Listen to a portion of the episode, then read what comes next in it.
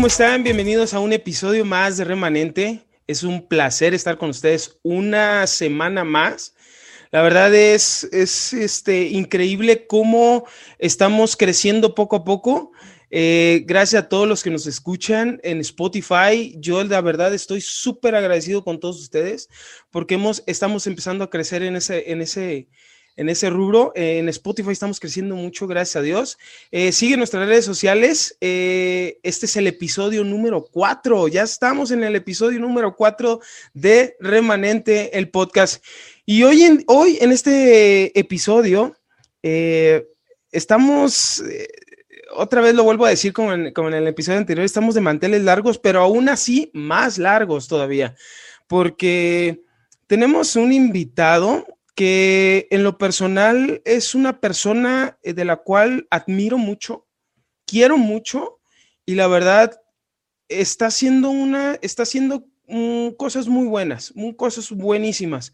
Ha logrado muchísimas cosas, ha encontrado eh, el lugar donde tiene que estar y creo que es de admirarse todo eso que está haciendo, porque incluso es una persona que no está cerca de su familia, cerca, cerca, cerca, eh, físicamente hablando, claro. Y pues, para muchos a lo mejor eh, puede llegar a ser duro y es cuestión de admirarse el, trabajo, el esfuerzo que él está haciendo para lograr eh, todos esos objetivos que, que se ha puesto en mente. ¿Qué más les puedo decir de él? La verdad es, es una persona que lo admiro demasiado, eh, no me voy a cansar de decirlo, no me voy a cansar de decirlo. Eh, con ustedes, sin más preámbulos, claro, con ustedes, Heinzer Díaz. Hola, Heinzer, ¿cómo estás? Hola, Iman, muchas gracias, ¿cómo estás? Pues bien, ¿Cómo te trata la vida? Ah, pues mira, de relax, de relax. Andamos bien relax hoy. De verdad, hoy andamos en fachas. Ah. No, no es cierto. Nah. Mírame, mírame, mírame. Sí, andamos, andamos bien, andamos, andamos bien, bien, este, bien preparados ya por esto. Hemos estado esperando este capítulo. La verdad, yo en lo personal he, esperado este episodio con tantas ganas porque mm, para mí en lo personal eh, encontrar personas que, que podamos admirar por el trabajo y por la trayectoria que llevan, para mí es impresionante encontrar personas que, de verdad mm, luchen por sus sueños. Es, es escaso ya últimamente. Eh, yo lo decía en el capítulo anterior eh, con las redes sociales, hay veces en que no encontramos personas eh, que estén mm, comprometidas incluso a realizar sus sueños. Eh, ya estamos viviendo en una generación donde, pues si me va bien, me va bien, y si me va mal, pues me va mal. Y creo que tú, tú estás logrando cosas muy grandes, la verdad. Eh, he visto tu trayectoria, eh, conozco, conozco cómo has, desde dónde has salido y en dónde estás ahorita. Y la verdad es de envidiarse, es de envidiarse, bro, de verdad. yo te envidio de la buena, te tengo envidia de la buena, porque la verdad, este, ¿has viajado mucho? A ver, cuéntame de eso. A ver, pues primero, primero, antes que nada, pues preséntate con la audiencia, ¿no? Con, todo gusto. Y gracias por tus palabras. Sí, finalmente creo que lo, lo tocaremos un poco este, a lo largo de la, del, podcast. Eh, pero sí, eh, empecemos este, diciendo que yo soy de Culiacán. Uh eh, Culiacán. Exactamente. Eh, a los dos años me fui a Tijuana, entonces viví 25 años por allá.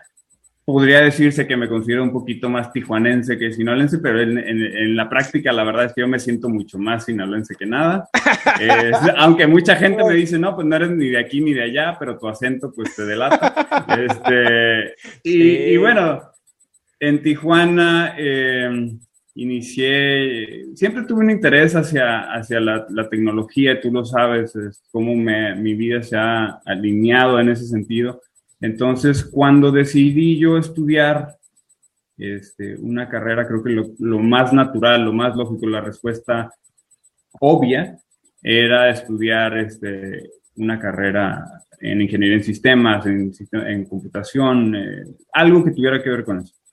Este, antes de estudiar la carrera, sin embargo, yo había viajado ya de intercambio a Tailandia. Eh, y esa, esa experiencia, esa experiencia más bien creo que me abrió mucho las puertas, me abrió mucho los ojos a, cosas que, por ejemplo, en, vives en, tu propia ciudad, vives en tu propio, con tu mismo entorno, eh, vives en una especie de burbujita. Entonces, haber salido a Tailandia creo que eh, cambia y modifica eh, los parámetros que marcas o que, que o la, o la, regla con la que mides tus sueños, me parece. Eh, al principio, eh, estando en México, quizá no tenías tan fresco, tan visible este nuevo panorama que con el intercambio en Tailandia se abre.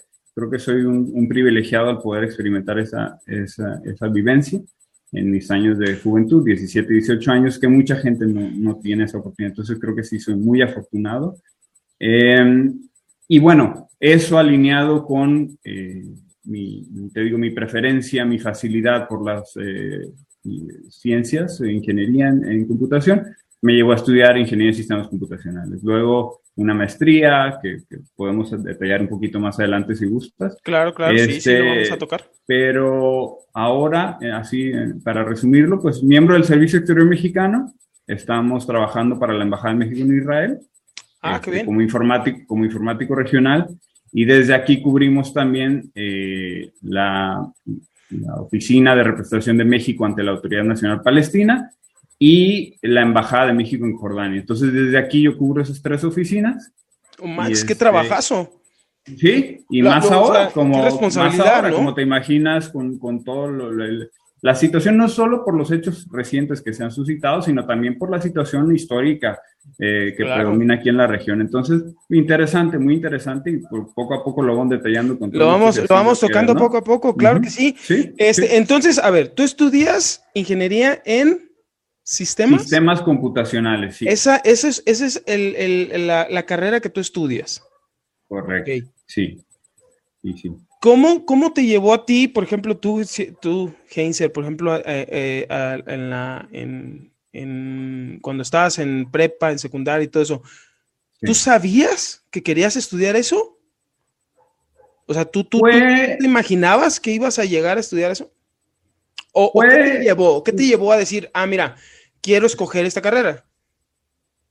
Sí, te entiendo muy bien la pregunta porque sí es un proceso que yo creo que todos eh, pasamos. Es un proceso complicado en el que estás encontrando tu vocación, que muchas veces estás este, dejándote llevar por la corriente y terminas en un lugar que al final estudiaste una carrera que quizá no, no te dejó tan contento, que quizá sientes que desperdiciaste algunos años, no lo sé. En mi caso fue un poco de ambos, pero la verdad es que eh, no esperaba desarrollarme tanto en esta área. Yo era como, se, me, prestaba, se me tenía la facilidad, como te mencionaba hace un momento, pero no me veía yo como un súper desarrollador de sistemas, un programador como tal, súper experto, no me veía así, honestamente. Entonces, y, y, este, este tema, eh, qué bueno que me, que me, haces esa pregunta, creo que me, me, lleva a lo que mencionabas en tus episodios anteriores sobre la, encontrar el propósito. Claro. Eh, esto puede ser un propósito evidentemente profesional, pero es importante porque finalmente es lo que dedicarás eh, las mayores horas de tu vida este, tratando de, tener un ingreso, de tener una estabilidad, de tener una ocupación, que al final siempre estar ocupado, siempre tener tu mente en algo es, muy saludable, ¿no? Es, este, entonces, creo que siempre hay que ponerse una pausita antes, si tenemos la oportunidad, y ver ver qué nos llama la atención, no porque los padres, no porque quisiera ser doctor, abogado, lo que, lo que sea. La carrera al final creo que es un, papelito que te abre muchas puertas, un certificado, y siento que es el, eh, eh, no lo menos importante, pero no, no, no, refleja en ti, no refleja en tu vida como la gente lo quiere hacer, eh, ver. Eh, siento que te abre muchas puertas, pero el proceso, desde que entraste a la carrera y hasta que terminaste, eso es lo importante. ¿Qué aprendiste en ese, en ese momento? Y esas son las herramientas que te llevas. No, no el resultado final, creo que el resultado final es la cerecita en el pastel, pero no, no determina este, tu, tu, experiencia tus habilidades en, términos profesionales. Entonces, para responder a tu pregunta, eh, sí, me, mi vida creo que me fue llevando a ese caminito, pero no entré de lleno, este, con, con plena conciencia de que quería estudiar eso, eh, pues sí, no, no, no fue así. Pero al final creo que, como te digo, el, certificado es un plus, y, pero fue un pasito nada más en mi vida. Entonces, dejo atrás eso y sigo adelante, sigo con otros objetivos, me voy especializando con lo que busque, entonces, bien, bien. Tocando, tocando el punto que dices de, de, los capítulos anteriores, donde hablaba de, cómo nosotros debemos eh, encontrar nuestro propósito, ¿consideras tú que hoy en día, independientemente laboralmente, digo, porque creo que laboralmente has encontrado ese propósito, eh, profesionalmente, perdón, profesionalmente has encontrado ese propósito, pero hoy en día, hoy en día tú, Heinzer Díaz, como persona en general, en general, ¿Crees que ya encontraste ese propósito en tu vida? Siento que es una búsqueda constante y esa búsqueda constante termina siendo el propósito de mi vida. Así, así yo lo considero. O sea, mi propósito es seguir creciendo emocionalmente, eh, con mis relaciones este, de familia, de amistades, de profesionales en el trabajo, como lo mencionabas. Esa búsqueda constante, ese crecimiento constante es mi propósito. No tengo una, una marca en específico.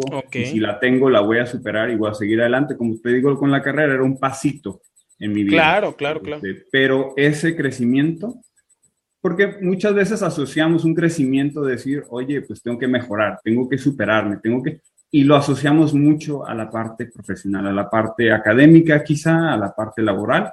Eh, sin embargo, también es muy importante la parte emocional, la parte en que ah, eh, arribamos a una madurez que, que, no buscamos, además, que no perseguimos, porque sentimos que lo más importante y la prioridad es dar, eh, proveer a la familia, proveer a la casa, proveer a tu, tu persona, incluso en, términos de, de, en términos financieros. Entonces, eso, eso así respondería, sí creo que hay un propósito, sin embargo, no lo veo como algo específico, una meta en particular es simplemente crecer constantemente y ser feliz a través de ese crecimiento, o sea, conocerte a ti mismo a través de ese crecimiento. Este, creo que es lo, yo lo marcaría como mi, como mi propósito. Wow, wow, wow, wow. Está excelente, está excelentísimo. Creo que eso nos ayuda a nosotros a ver una perspectiva diferente de, de digo, eh, lo he dicho siempre, eh, vivimos en una generación hoy en día que desgraciadamente no saben lo que quieren, eh, hay, digamos que el 60-70% de los jóvenes o incluso preadolescentes o adolescentes, hoy en día tú les preguntas y no saben lo que quieren. Ahora, tú lo entendiste, tú supiste, ya lo, entendiste aquí y lo pusiste en práctica. Ahora, yo, yo me decías hace rato, no sé si te entendí mal, corrígeme si me equivoco. Eh, tú no creías, tú no tenías en mente lo que te iba a llevar o lo que, el, lo que tú estudiaste, o sea, nunca te imaginaste hacia dónde ibas a llegar. A ver, cuéntame eso. Correcto, sí, y creo que más bien es aprovechar las oportunidades que se te presentan. Puede sonar muy, que una frase que ves en películas, en, situaciones motivacionales o lo que quieras, pero las oportunidades están las oportunidades se te presentan y es cuestión de evaluarlas, saber si quieres o no. En el caso mío, eh, yo soy parte del, Servicio Exterior Mexicano desde hace ocho años, perdón, seis años. El, perdón. perdón. que te interrumpa. Sí, sí, dime, dime. El Se, eh, eh, digo, a expensas de, que lo podamos este, platicar, ¿qué consta el servicio?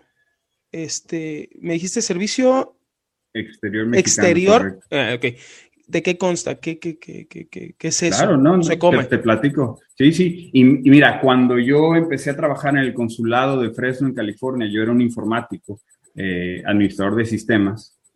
Eh, y, cómo llegué a ese, ese puesto es todavía mucho más, este, te hablo de las oportunidades, pues, este, claro, no te imaginas Que, que, te lleguen de repente me dicen, oye, mi hija trabaja en el consulado, necesitan un informático, ¿te interesa? Y yo que sí, pásame tu currículum, ahí está.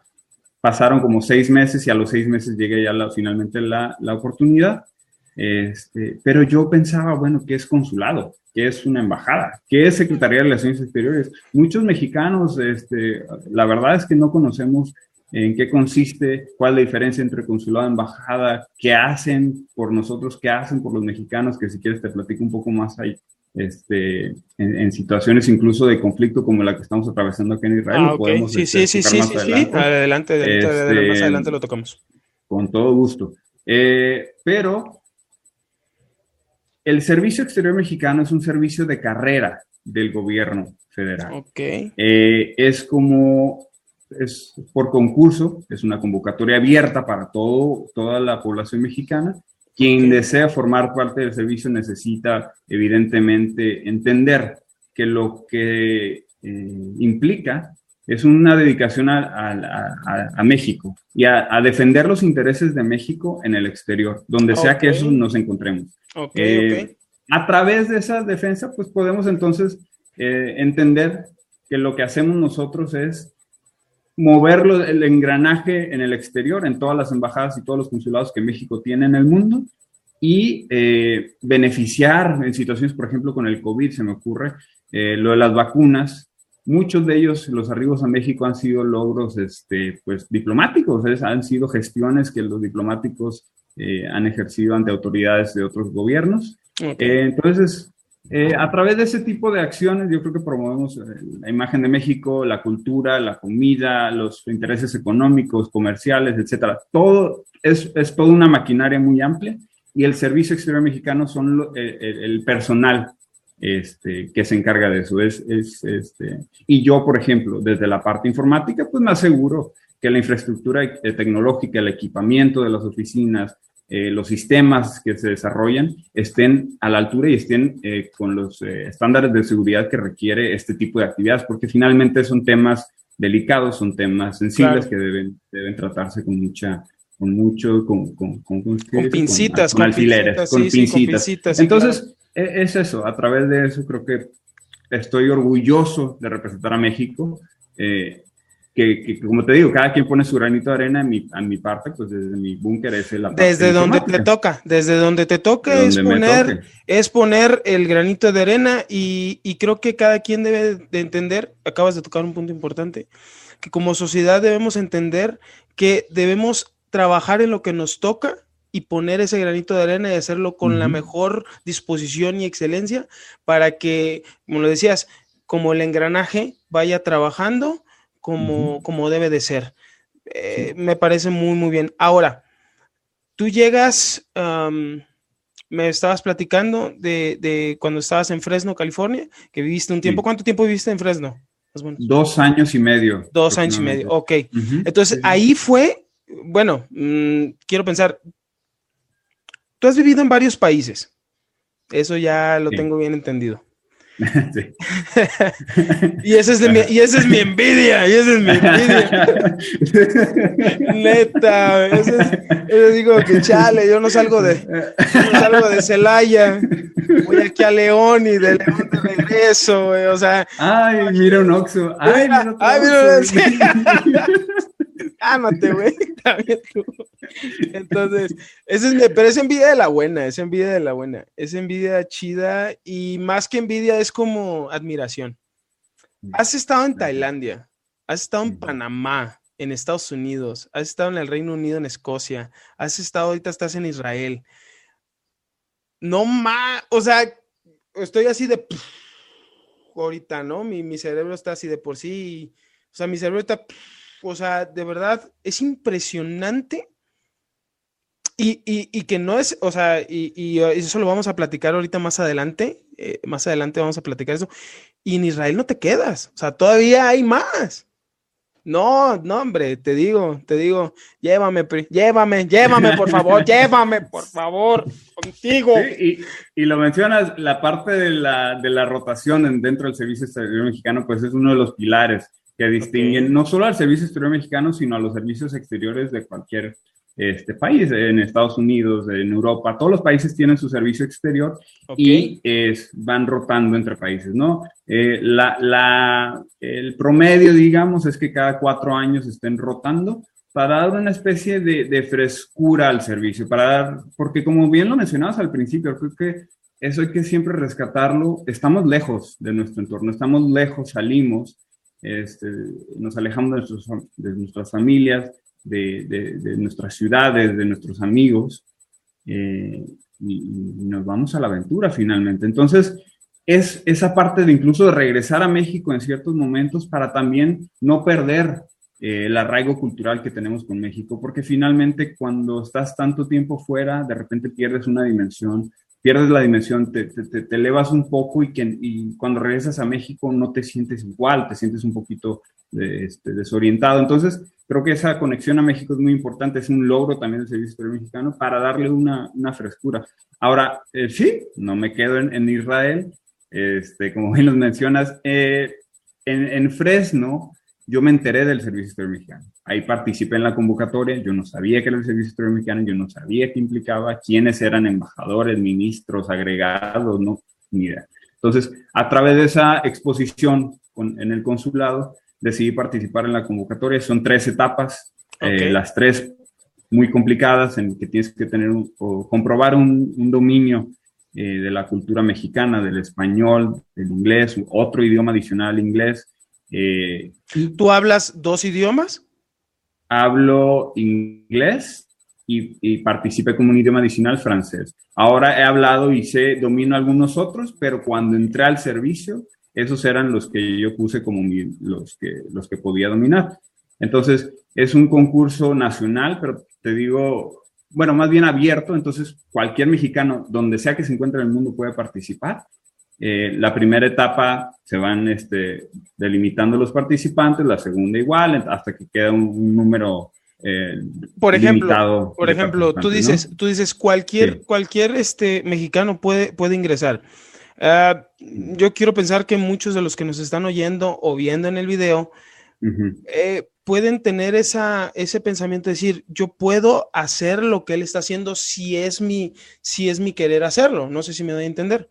O sea, si yo quiero hacerlo, yo puedo, o sea, créame, gente, todos los que nos escuchan, es solamente creérselo y, aventarse, o sea, realmente dar ese paso.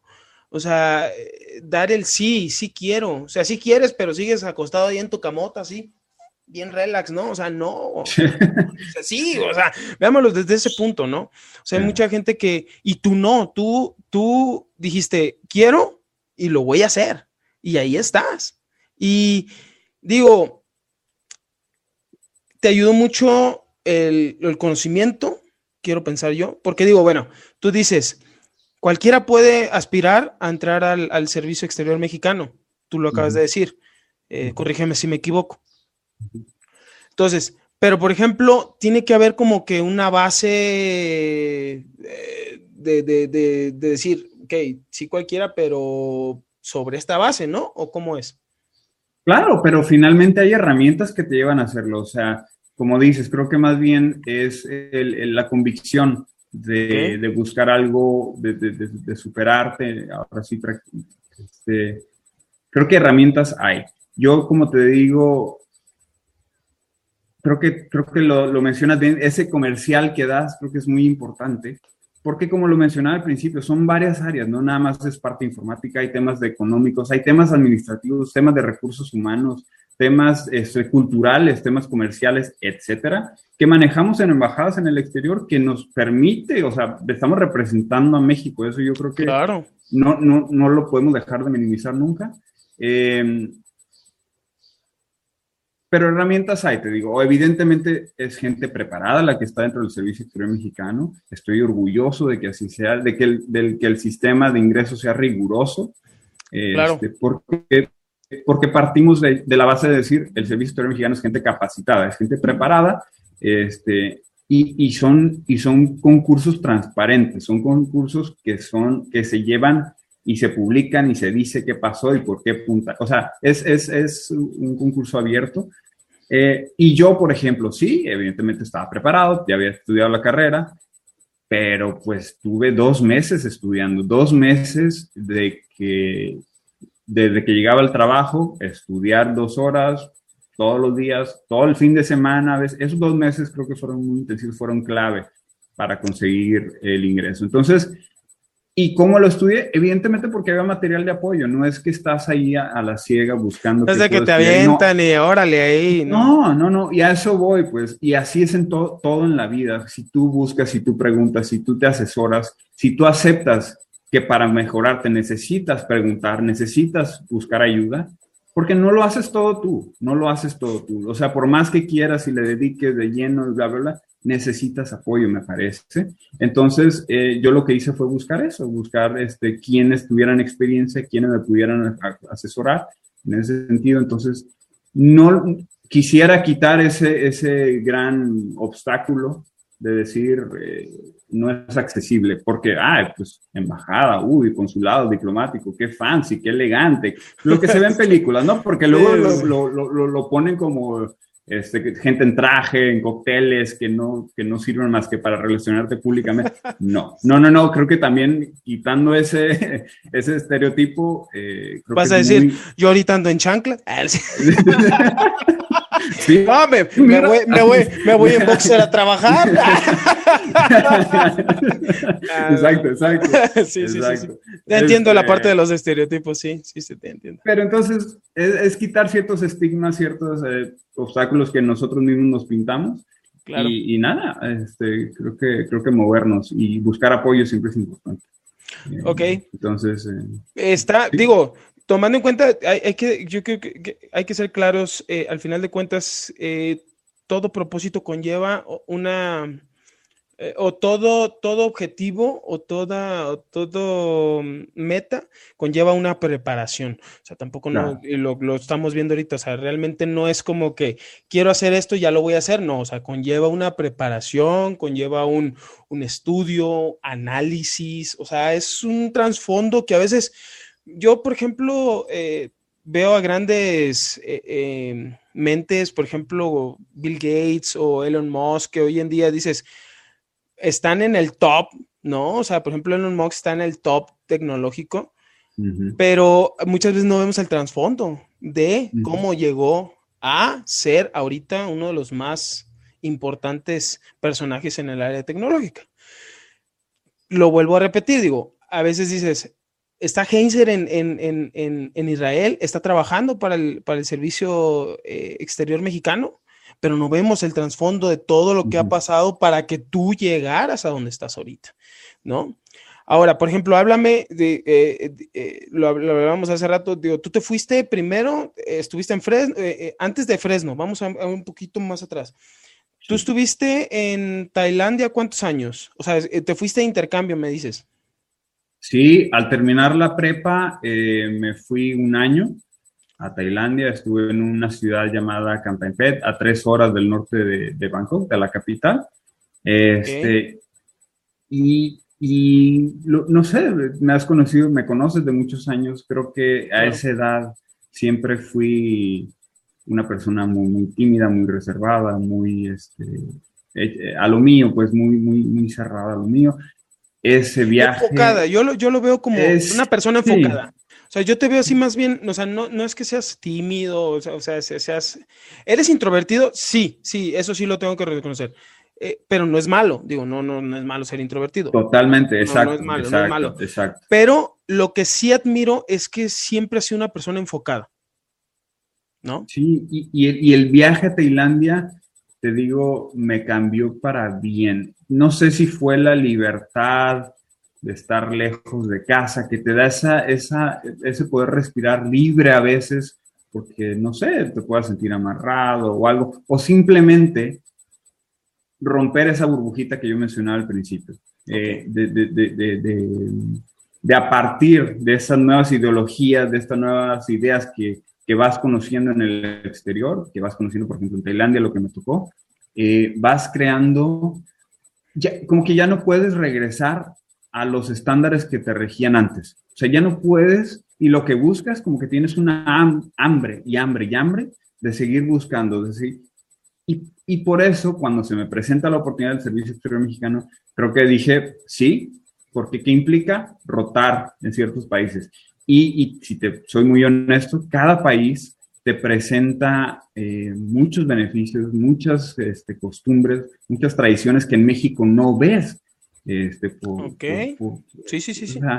entonces, eh, Tailandia para mí fue un poco de todo, un poco de, fiesta, pero también muchas amistades. Tengo mi familia que dejé allá, mi familia evidentemente, claro. Este, que, me, que me alojaron. Este, fueron tres familias con las que estuve cuatro meses cada uno.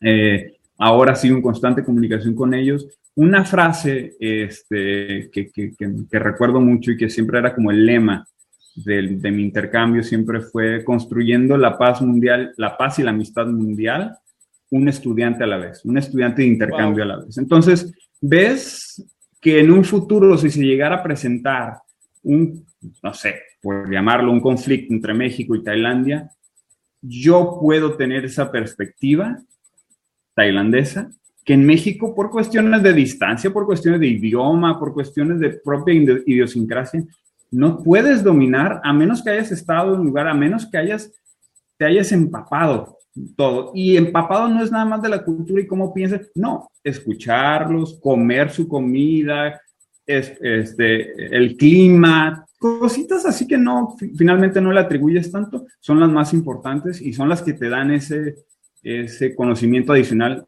eh, que, se requiere para este tipo de situaciones. No es lo mismo. Sí, dime, dime, dime. No es, lo, no es lo mismo ir de vacaciones que, que vivir, o sea, así lo veo yo, ¿no?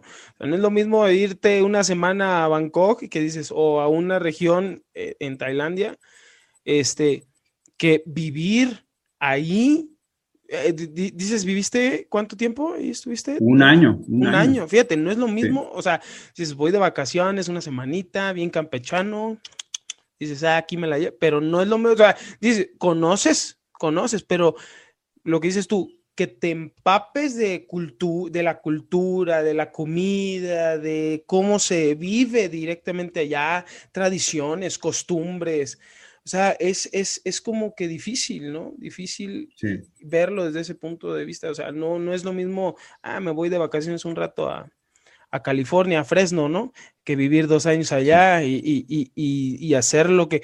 Ahora, claro. es difícil.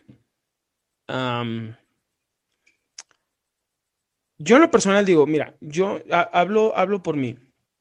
A mí no me gusta viajar. Digo, tú me conoces, He estado en varios estados de, la República Mexicana. Nunca he salido de México. Eh, eh, me gustaría hacerlo algún día de, y, de vacaciones. No, no es como que mi idea de irme a otro, no. Me gustaría conocer otros lugares eh, este, de vacaciones. he estado en diferentes este, estados y ciudades aquí en la República Mexicana, pero he recaído en algo últimamente. A mí no me gusta viajar te lo juro, o sea, yo soy, no, no soy de esas, ese tipo de personas, a mí me gusta mejor, eh, ya estás haciendo vida y te lo digo que tengo ya, voy para 15 años aquí en Guanajuato, en Guanajuato, México.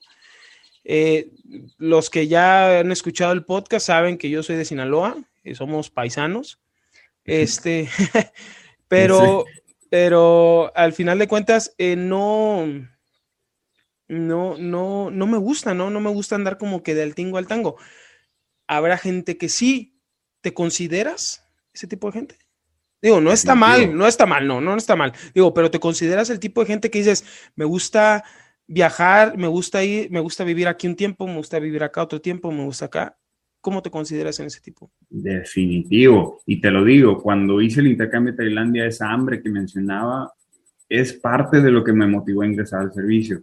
Eh, evidentemente también hay muchos contras, hay muchas eh, cosas negativas, cosas complicadas, cosas difíciles, sobre todo cuando tratas de buscar ya una estabilidad que tú, eh, por lo que me platicas, has encontrado y has buscado. cuando, por ejemplo, en un futuro se llegaran a presentar hijos, entonces estás hablando de, temas complicados, no solo para ellos por el cambio que eso implica de escuela, de idioma, de amigos, de actividades que puede hacer, porque no es lo mismo vivir en, México, no es a vivir en Estados Unidos, a vivir en Reino Unido, a vivir en Israel, en un, en un país que, como escuchaste, eh, vive en un, conflicto latente. Entonces, no puedes tener las mismas este, precauciones, las mismas diversiones. Para ellos creo que sí es un poco complicado, pero al mismo tiempo, y uso el ejemplo de, los niños porque creo que es muy claro, al mismo tiempo, ¿qué le da a los niños, eh, hijos eh, de miembros del servicio exterior? Pues le da muchos idiomas, le da una preparación que ya desde ya al estar estudiando en una escuela internacional, que es más o menos la, la, tónica siempre, el promedio, ¿por qué? Porque pues, ni modo que yo metiera a mis hijos a estudiar en una escuela donde hablan hebreo y él no sabe nada, ¿no? O a mi hija, no sé. Entonces, claro. en una escuela internacional es como el, el Bridge, y a partir de ahí ya le estás dando herramientas con el puro inglés, yo creo que ya le estás dando un... Pues, en términos, sí. Y en términos profesionales, pero también en términos personales, de decir, ah, pues yo nací en Israel, tengo la nacionalidad israelí, tengo la nacionalidad estadounidense, tengo la nacionalidad rusa, no, eh, no sé, donde, donde sea que haya nacido. Esto también te da muchas otras herramientas que al final puedes regresar en caso de que el país donde vivas o, México se encuentre en una mala situación económica o Estados Unidos no esté pasando bien eh, por temas sociales, por decirlo un ejemplo, pues siempre está esa movilidad presente y viajar si a mí me lo preguntas, es mi, consejo principal eh, para, para todas las personas, no solo mis amistades y personas cercanas, a quien sea que, que, que se le presente la oportunidad, yo sí le recomiendo para abrir un poco ese panorama. No estoy diciendo que lo que hagas y lo que hayas decidido está mal, evidentemente. Yo no me considero, este, y creo que nadie debería hacerlo, eh, no, sé, más preparado o más no sé, superior por usar un lenguaje muy simplista. No, evidentemente no. Hay, hay, hay estilos de vida. Yo sí me considero afortunado por ver cosas que quiero ver en, muchos lugares del mundo. Este, pero me encanta, me encanta viajar y creo que Tailandia fue esa chispita, pues. Si no hubiera que estado Tailandia, creo que Efectivamente. No sé, qué, estuviera haciendo. Efectivamente, yo pienso, eh, por lo que me estás platicando este, ahorita, es Tailandia fue el parteaguas para todo lo que estás viendo hoy en día. Sí. ¿No? O sea, fue como que el, detonante de esto es lo que quiero y hasta a, a, este punto voy, ¿no? Dices tú. Y hablas de una edad moldeable, o lo de Tailandia fue a los 17, 18 años, que todavía estás razonando, que todavía estás buscando, que estás tratando de entenderte. Eh, sí, digo, también, digo, estás, eh, eh, mira, coincido contigo en esa parte donde estás en una edad donde dices, bueno, ok, eh, moldeable, sí. Pero para alguien que está enfocado, sí. Y eso estoy totalmente de acuerdo. Mm. Pero para alguien que no realmente, digo, eh, en experiencia propia y experiencia que he conocido eh, este, anteriormente con otras personas, pues es la edad del de que pues te gusta la fiesta, andas en fiestas, o sea, eh, quieres andar atrás la morrita, o sea, nada más quieres andar aquí, ver qué onda, ver qué show. Pero para alguien que realmente sabe lo que quiere, y eso es lo que hablábamos al principio, que desgraciadamente hoy en día eh, eh, estamos en una generación donde si tú les pones en balanza, oye, esto puedes hacer, pero esto que estás haciendo ahorita te lo voy a impedir, ¿qué harías? Mm. Pues a lo mejor muchos dicen, no, pues yo me vivo mi presente, ¿no? Y sigo en mi presente. No veo el futuro. ¿Ok? Una zona de confort, ¿no? Exacto. Entonces dices, bueno, ok, no veo el futuro, no pienso en mi futuro, yo vivo mi presente.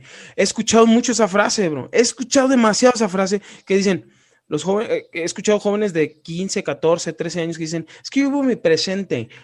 Eh, sí, es bueno, vive tu presente, pero ¿qué estás pensando también en tu futuro? O sea, ¿hacia dónde va tu futuro? O sea, tu presente te está ayudando para que tu futuro se cumpla, para que el proyecto, para que el objetivo, para que la meta a la que vas a llegar se cumpla. O sea, ese presente está dentro del, del o sea, está llevando de la mano hacia el futuro. Y yo pienso que, que, eso fue lo que te pasó a ti en Tailandia, ¿no? De, de decir, me está pasando esto y esto es lo que quiero. Y dices, y no, es fácil, digo, yo a mis 16 años, o sea, realmente yo no hubiese pensado como tú, te lo soy sincero, o sea, realmente yo no hubiese pensado como tú. O sea, yo a mí me hubiese, me hubiese ganado más la fiesta, me hubiese ganado más otras cosas, te soy sincero. No me arrepiento de mi vida actual, ni de mi futuro actual y hacia el futuro al que voy. Eh, ya eh, yo creo que vivo enfocado, no me arrepiento, pero, pero sí me hubiese gustado tener, no las oportunidades, porque las oportunidades creo que las tenemos todos, eh, todos tenemos las mismas oportunidades. No creo que haya alguien que diga, este, no estudié porque no, digo, a menos que vivas a lo mejor en algún eh, estrato social un poco más bajo. Digo, lo entiendo, en esa parte sí lo entiendo, pero creo que tenemos las mismas oportunidades todos, ¿no? pero el querer hacer las cosas es lo que nos, nos diferencia de, las, de los que ya están cumpliendo objetivos y de los que no. Ahora. Yo quisiera interrumpirte dos cositas, agregar más bien ah, okay, sí. lo que has aportado. Este, decirte un poco lo que mencionas sobre que a esa edad lo que, lo que piensas es fiesta y otro tipo de cosas este, que, no te llevan a... Pero creo que es importante también atravesar esa parte, esa parte de descubrir esta fiesta, de descubrir esas emociones que de otra manera no puedes o que después eh, ya es muy tarde, no sé, tienes hijos, llegan nuevos compromisos y ya no pudiste disfrutarlo. Entonces yo creo que no hay que privarnos nunca de hacer lo que queremos hacer. Y creo que también esto que mencionas de la fiesta y todo eso, sí, porque es algo que, nos, que, lo, que lo vemos muy fresco porque es, México, estamos pensando en México, pero te lo, te lo digo, hay gente que a esa misma edad en otros lugares, y no voy a hacer el ejemplo cliché de decir que en Europa es mucho más, no, no, no, en muchos otros lugares este, también es eso lo, a lo que voy, pues. A esa edad estás ya también pensando en otras cosas. Creo que tú y yo en esta plática que estamos teniendo nos estamos quizás situando en ejemplos de México eh, y, y que, que, yo no hubiera visto si no hubiera viajado. Entonces. Claro, eh, exacto, exacto. A, eso, a eso quería regresar. Y la otra es la parte de la inmediatez. Eh, muchas veces, como dices, hay que buscarlo y hay que hacerlo y hay que conseguirlo. Eh, y mencionabas un ejemplo que yo admiro también, Elon Musk. Eh, es, es, no es algo que se consiguió de, de noche a la mañana, eh, es algo que se viene trabajando, pero también es algo que llega en ciertos momentos, en ciertas etapas. No toda la, no toda la gente recibe muchas oportunidades y muchos conocimientos a los 19 años, a los 18, a los 17. Uno lo reciben hasta los 44. Entonces, a lo que voy es quitarnos un poco ese peso también de decir que en algún momento va a llegar, no, no, como dices, o sea, no va a llegar, es, buscarlo también, pero a través de esa búsqueda, no importa cuando llegue, como lo mencionaba al principio, la carrera que yo estudié es un papelito al final, sí, pero todo el proceso que pasé en medio es lo más importante, es lo que me acuerdo, es lo que me sirvió, de ahí saqué las herramientas. Claro. La, la, inmediatez a veces decimos, este, invierte en este nuevo negocio, invierte en esta cosa y esperemos, sentimos, eh, creo que esa es la, la práctica común en México, que inmediatamente vamos a conseguir ganancias y que el negocio va a crecer y se va a hacer fortalecer de, así de la, de la noche a la mañana. Y nunca, o raras veces es así. Eh, entonces, es, yo sí te diría paciencia, pero también quitarnos esa presión de que tenemos que conseguir objetivos y que tenemos que conseguir resultados ya, eh, porque entonces te liberas, te liberas de esa presión y es al, al, librarte de todo eso, tienes una, una claridad mental que entonces puedes aplicar en otras cosas productivas, que puedes aplicar para beneficio de tus, de objetivos. Entonces, esos dos puntos quería ahí ah, más agregar. Excelente, excelente. Ok, entonces, te fuiste a Tailandia, de ahí regresaste, regresaste otra vez a México, estuviste en México otro, otro, otro lapso de tiempo, ¿sí? Después eh, viste la oportunidad del Servicio Exterior Mexicano en Fresno, California. Empezaste a trabajar en Fresno, California, en el área informática, en tu área donde tú estudiaste. Y de ahí, ¿qué pasó? ¿Qué, qué, qué, qué? O sea, ¿hacia dónde? ¿Qué pasó? Muy bien. De, de Fresno ingresé al Servicio Exterior y mi primera adscripción estaba entre dos opciones eh, porque así se determinó al final las plazas disponibles, etcétera, etcétera, estaba Kenia y Panamá. Si tú me hubieras preguntado a mí, yo hubiera dicho Kenia mil veces. África, África, ah, Kenia, África. Ah, ok, wow. Kenia, Y Panamá, pues es español, es una región mucho más cercana, es, este, digamos, Latinoamérica, al final de cuentas. Entonces, eh, yo siempre más bien me voy por la, por la aventura, por lo, nuevo, por lo desconocido, por lo lejano, por todo. La verdad es que no tengo miedo en eso, no tengo ningún problema. Eh, y Panamá estuve tres años y medio. Eh, mi primer puesto y el puesto que mantengo a la fecha, pero en distintas embajadas, es informático regional. Y pues como te digo, la palabra regional creo que lo, lo, ejemplifica completamente, su nombre lo dice, desde ahí yo reviso, como decía en Israel, reviso Palestina y Jordania, en Panamá yo revisaba, por ejemplo, Nicaragua, Costa Rica, El Salvador, en algún momento también estuve supervisando eh, el Caribe, todos los países, las islas caribeñas. Eh, de ahí, después de este tiempo, apareció, porque esta sí apareció, una oportunidad eh, de estudiar una maestría. Salió una convocatoria de becas. Eh, y, decidí ingresar, decidí participar. Se presentaron ciertos conflictos este, laborales que de otra manera mi otro Heinzer, el Heinzer pasado, hubiera dicho, bueno, pues no se puede, no, o sea, está este impedimento y, y, ni modo, pues me tengo que aguantar ese trago amargo y seguir con mi trabajo en Panamá afortunadamente tuve la claridad, tuve eh, la convicción, tuve también muchas eh, agallas, no sé cómo decirlo, te lo digo sinceramente, de, esa etapa estoy muy orgulloso. Muchas bolas, sí, lo bien. sí, bueno, eh, para, para buscar eso sí, lo, o sea, lo, no iban a sacarme de ese camino. Entonces, conseguí participar en la maestría, me aceptaron, también participé, este, mandé mi solicitud a la universidad, es la Universidad de St. Andrews en Escocia, al norte, al norte del Reino Unido. Ah, ok. Eh, sí. sí, sí, paréntesis. O sea, tú estabas en Panamá. Ajá. Ok, estabas en Panamá. ¿Cuánto tiempo duraste en Panamá? Tres años y medio, casi, casi cuatro. Sí, como tres años, ocho meses. ah, ok, ok. no me equivoco. Y me decías tú que estabas, este, o sea, Digo, Panamá es un, es un punto estratégico eh, a nivel Latinoamérica, ¿no? O sea, lo vemos desde ese punto, no es cualquier país. Digo, aunque veamos que, Panamá es un país chiquito, eh, muy, muy chiquito, la verdad, lo que representa Panamá en Latinoamérica es, o sea... y en el mundo. Y en, el, mundo, la, sí, claro. la importancia comercial y de, de exportación, importación de productos, todo lo que pasa a través del canal de Panamá, eh, si se detuviera alguna operación, como se ejemplificó con el caso del canal de Suez, sí, sí, sí, se detuvo esa operación y empresas estaban volviéndose locas porque por un barco se había quedado atorado. Entonces es lo mismo, o sea, en lugar de rodear todo el continente, ¿por qué no atravieso ese canalito de 8 horas, 7 horas y ya estoy del otro lado? Entonces, Panamá tuvo un boom muy impresionante desde que se le cedieron los derechos, desde que Estados Unidos le cedió los derechos a Panamá para que los ingresos del canal fueran ya para Panamá y no para Estados Unidos. Hubo un acuerdo, finalmente no sé si conozcas la historia, pero Estados Unidos fue quien terminó por construir el canal. Sí, y, que según todo, ellos administraban exactamente Estados Unidos, administraba todos los ingresos, todo lo que entraba ahí en, todo lo que se eh, todo el comercio que se hacía en, Panamá, le caía eh, a Estados Unidos, a las arcas de Estados Unidos. Y Panamá era así como que, ¿y a mí qué? ¿Y yo qué? ¿No? Entonces, hubo, hubo años que, que vivieron una, una, crisis económica a lo mejor muy fuerte, pero hoy en día veo otro Panamá.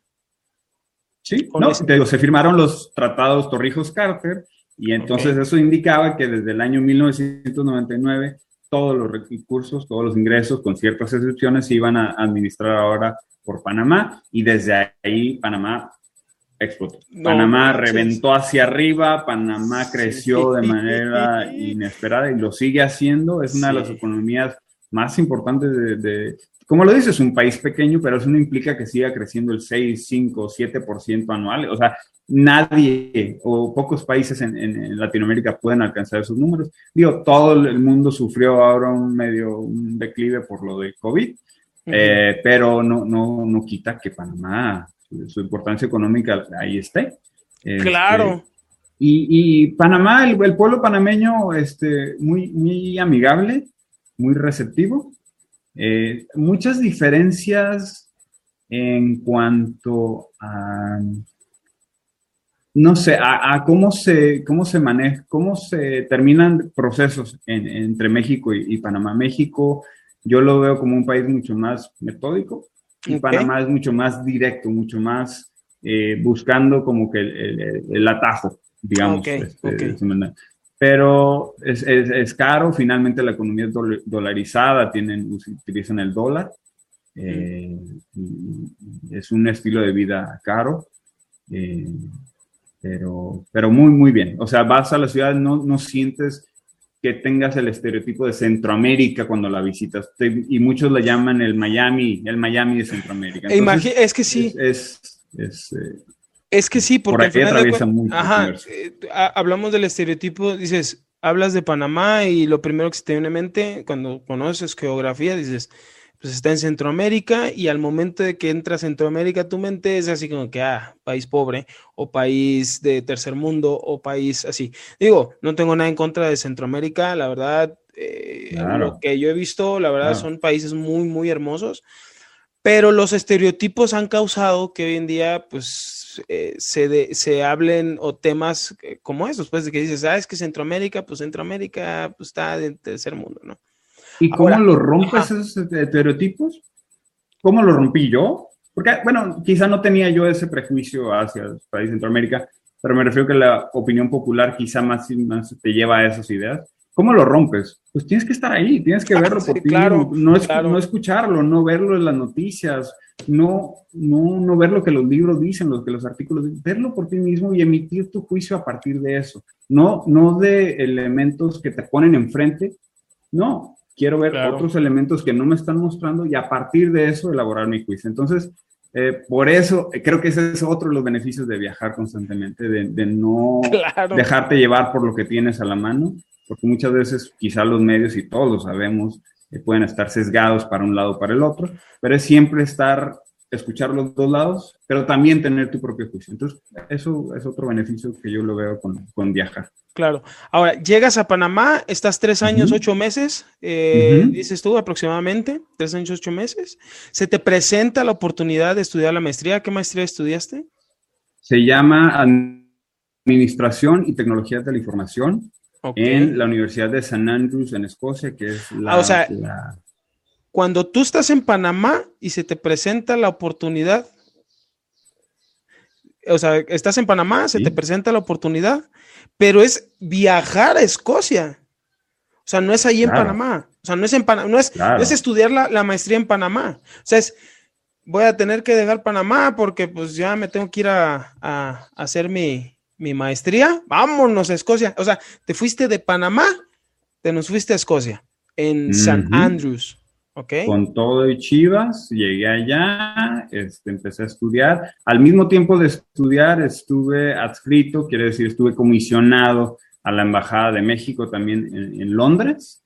Entonces yo reportaba a ellos, pero honestamente yo estaba comisionado para estudiar también. Porque la, la Secretaría de Relaciones Exteriores, de quienes dependo, a quienes yo respondo, eh, buscaban capacitar, mejorar la preparación de su personal. Entonces, a través de eso, eh, se mejora también el, servicio, se mejora también el personal, el servicio exterior mexicano, y a través de ese mejoramiento, pues crece, crece el servicio exterior mexicano y la SR al mismo tiempo. Entonces, yo estuve comisionado para, exclusivamente para estudiar, eh, un año, una maestría de un año, temas este, eh, de, recursos financieros, de recursos humanos también, pero principalmente enfocados en temas de tecnología de la información, un poquito de, programación aquí y allá, un poquito de bases de datos, un poquito de desarrollo de sistemas, pero también temas mucho de, ciberseguridad, que yo creo que ahí encontré mi, mi, mi, real vocación profesional y a la que quiero perseguir. Si me preguntara si tienes algún este proyecto que estás persiguiendo. Creo que es la ciberseguridad lo que más me llama la atención. Sí, entonces, tres años, ocho meses en Panamá, llegó la oportunidad de estudiar en la Universidad de St. Andrews, en Escocia. Eh, es la universidad más antigua de Escocia. Ok. Eh, y, de nuevo, regresamos a, lo mismo de los cambios que solamente puedes experimentar estando ahí. Viniendo de Panamá, de un calorón insoportable todos los días, este, que nada más tiene dos temporadas, que es calor y más calor, no hay de otra. en, en, Escocia tienes el... ¿Era Culiacán? ¿No era Culiacán? Ándale, ándale. sí. ¿No era Culiacán o qué? Ya estaba más o menos acostumbrado. Ah, sí, sí, sí, eh, no, pero pasar de eso a pasar al frío inclemente escocés de, de, los, las noches, muy, los días muy cortos de, de, que amanece a las 8 de la mañana y a la 1 de la tarde ya no hay sol, o los veranos muy largos que aparece el sol como a las 7, 8 de la mañana y a las 11 y media de la noche todavía está el sol, como si fuera mediodía. Eh, eso, esas experiencias solamente te los da el estar ahí, no lo puedes hacer. Y a eso agrégale el idioma, el idioma, el idioma escocés, que es eh, una variación, un acento del inglés, es como el, inglés de Estados Unidos y el inglés de Escocia. Tienes que enfocarte mucho para poder entender lo que están diciendo.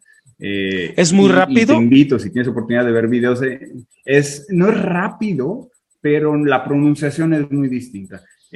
sí, de por sí. ahí está.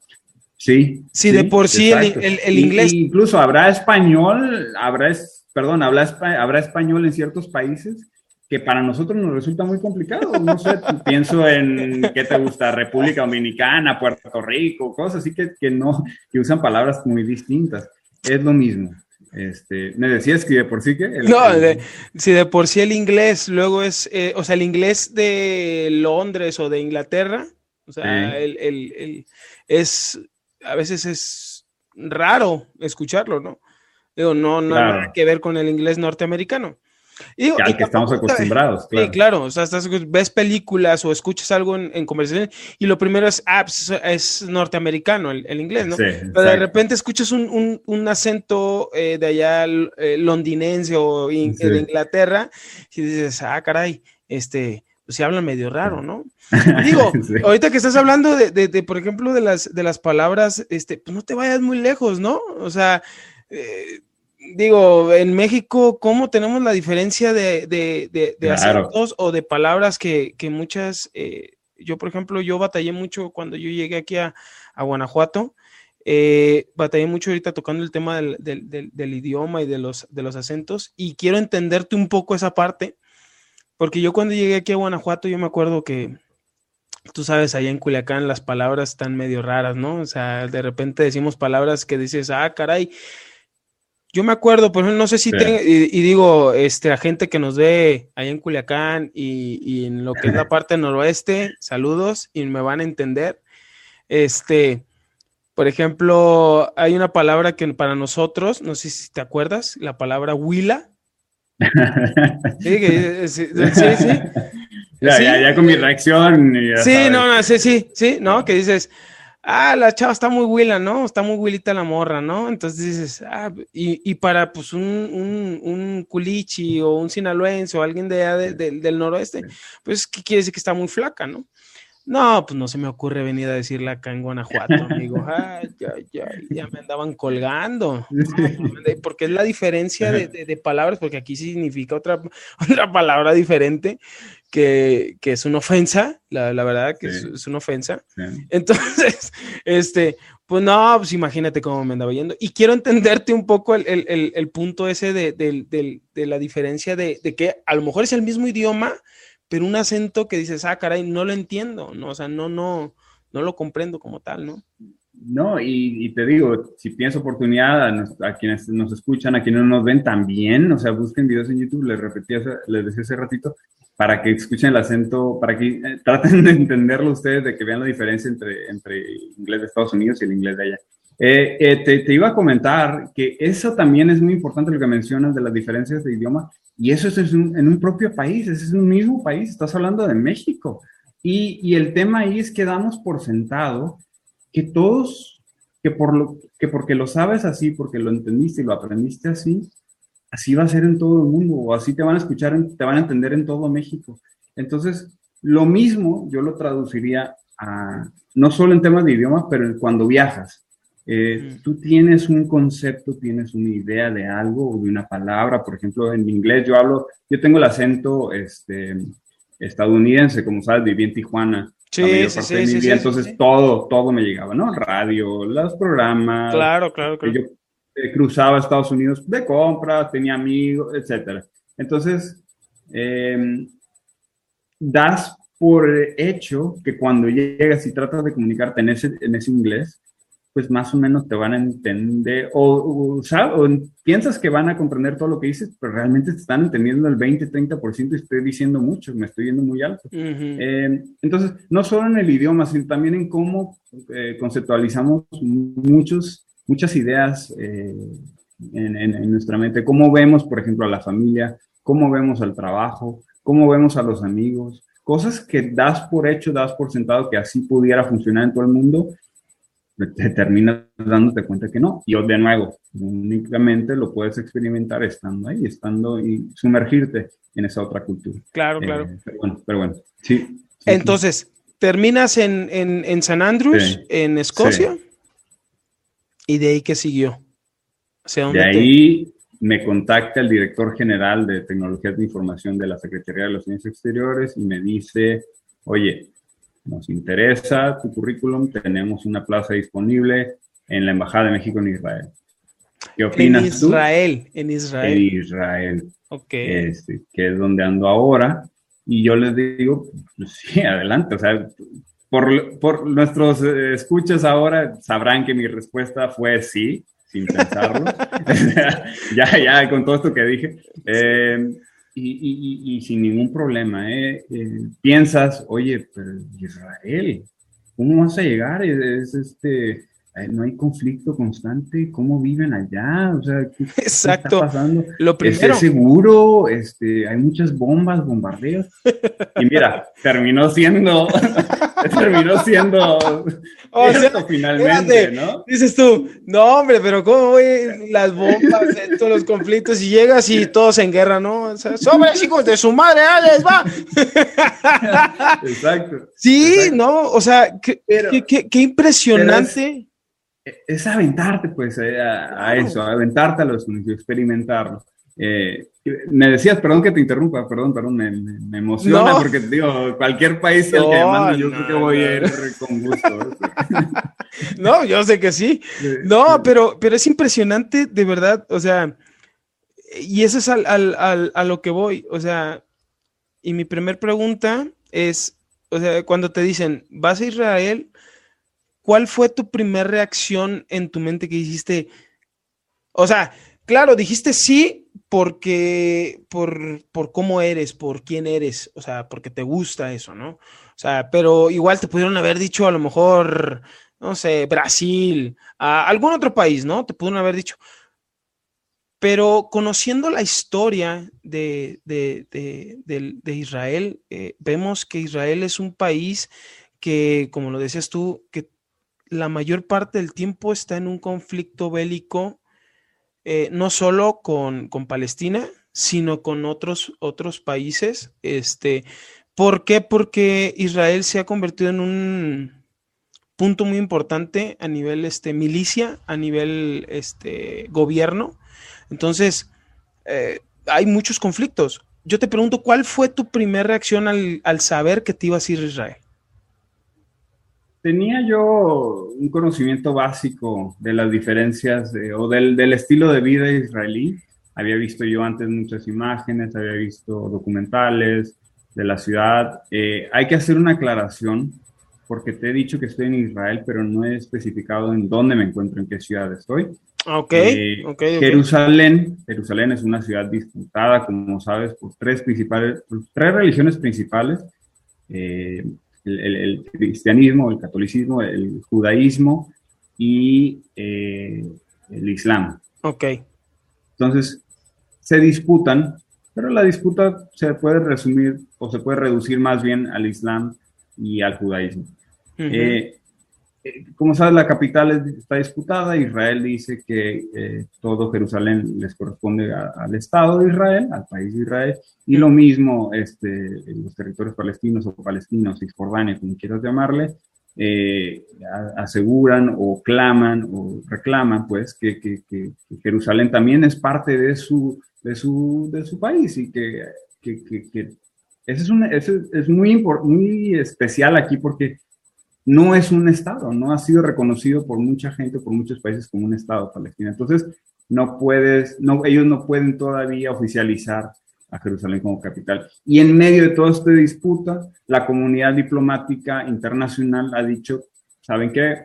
Arréglenlo, no vamos a intervenir. Hay países que se han pronunciado a favor o en contra de uno o de otro, pero la comunidad diplomática en general es eso. No sé si eh, la palabra diplomacia es eso, pues creo que la esencia de la diplomacia es eh, distensar problemas, como que ser neutros. Claro, vas a aportar lo que, la postura de tu país, vas a buscar que estar mejor, vas a buscar intereses económicos, comerciales, políticos que beneficien a tu país finalmente, evidentemente siempre se buscaría eso, pero eh, a través, y México siempre ha sido muy claro, a través de una postura pacífica de, no intervención. Neutral. creo que México creo que siempre ha sido así. Entonces, México, siguiendo la postura diplomática internacional, ha dicho, nos alejamos un poquito de esto, nos vamos a situar en Tel Aviv, que es donde yo vivo.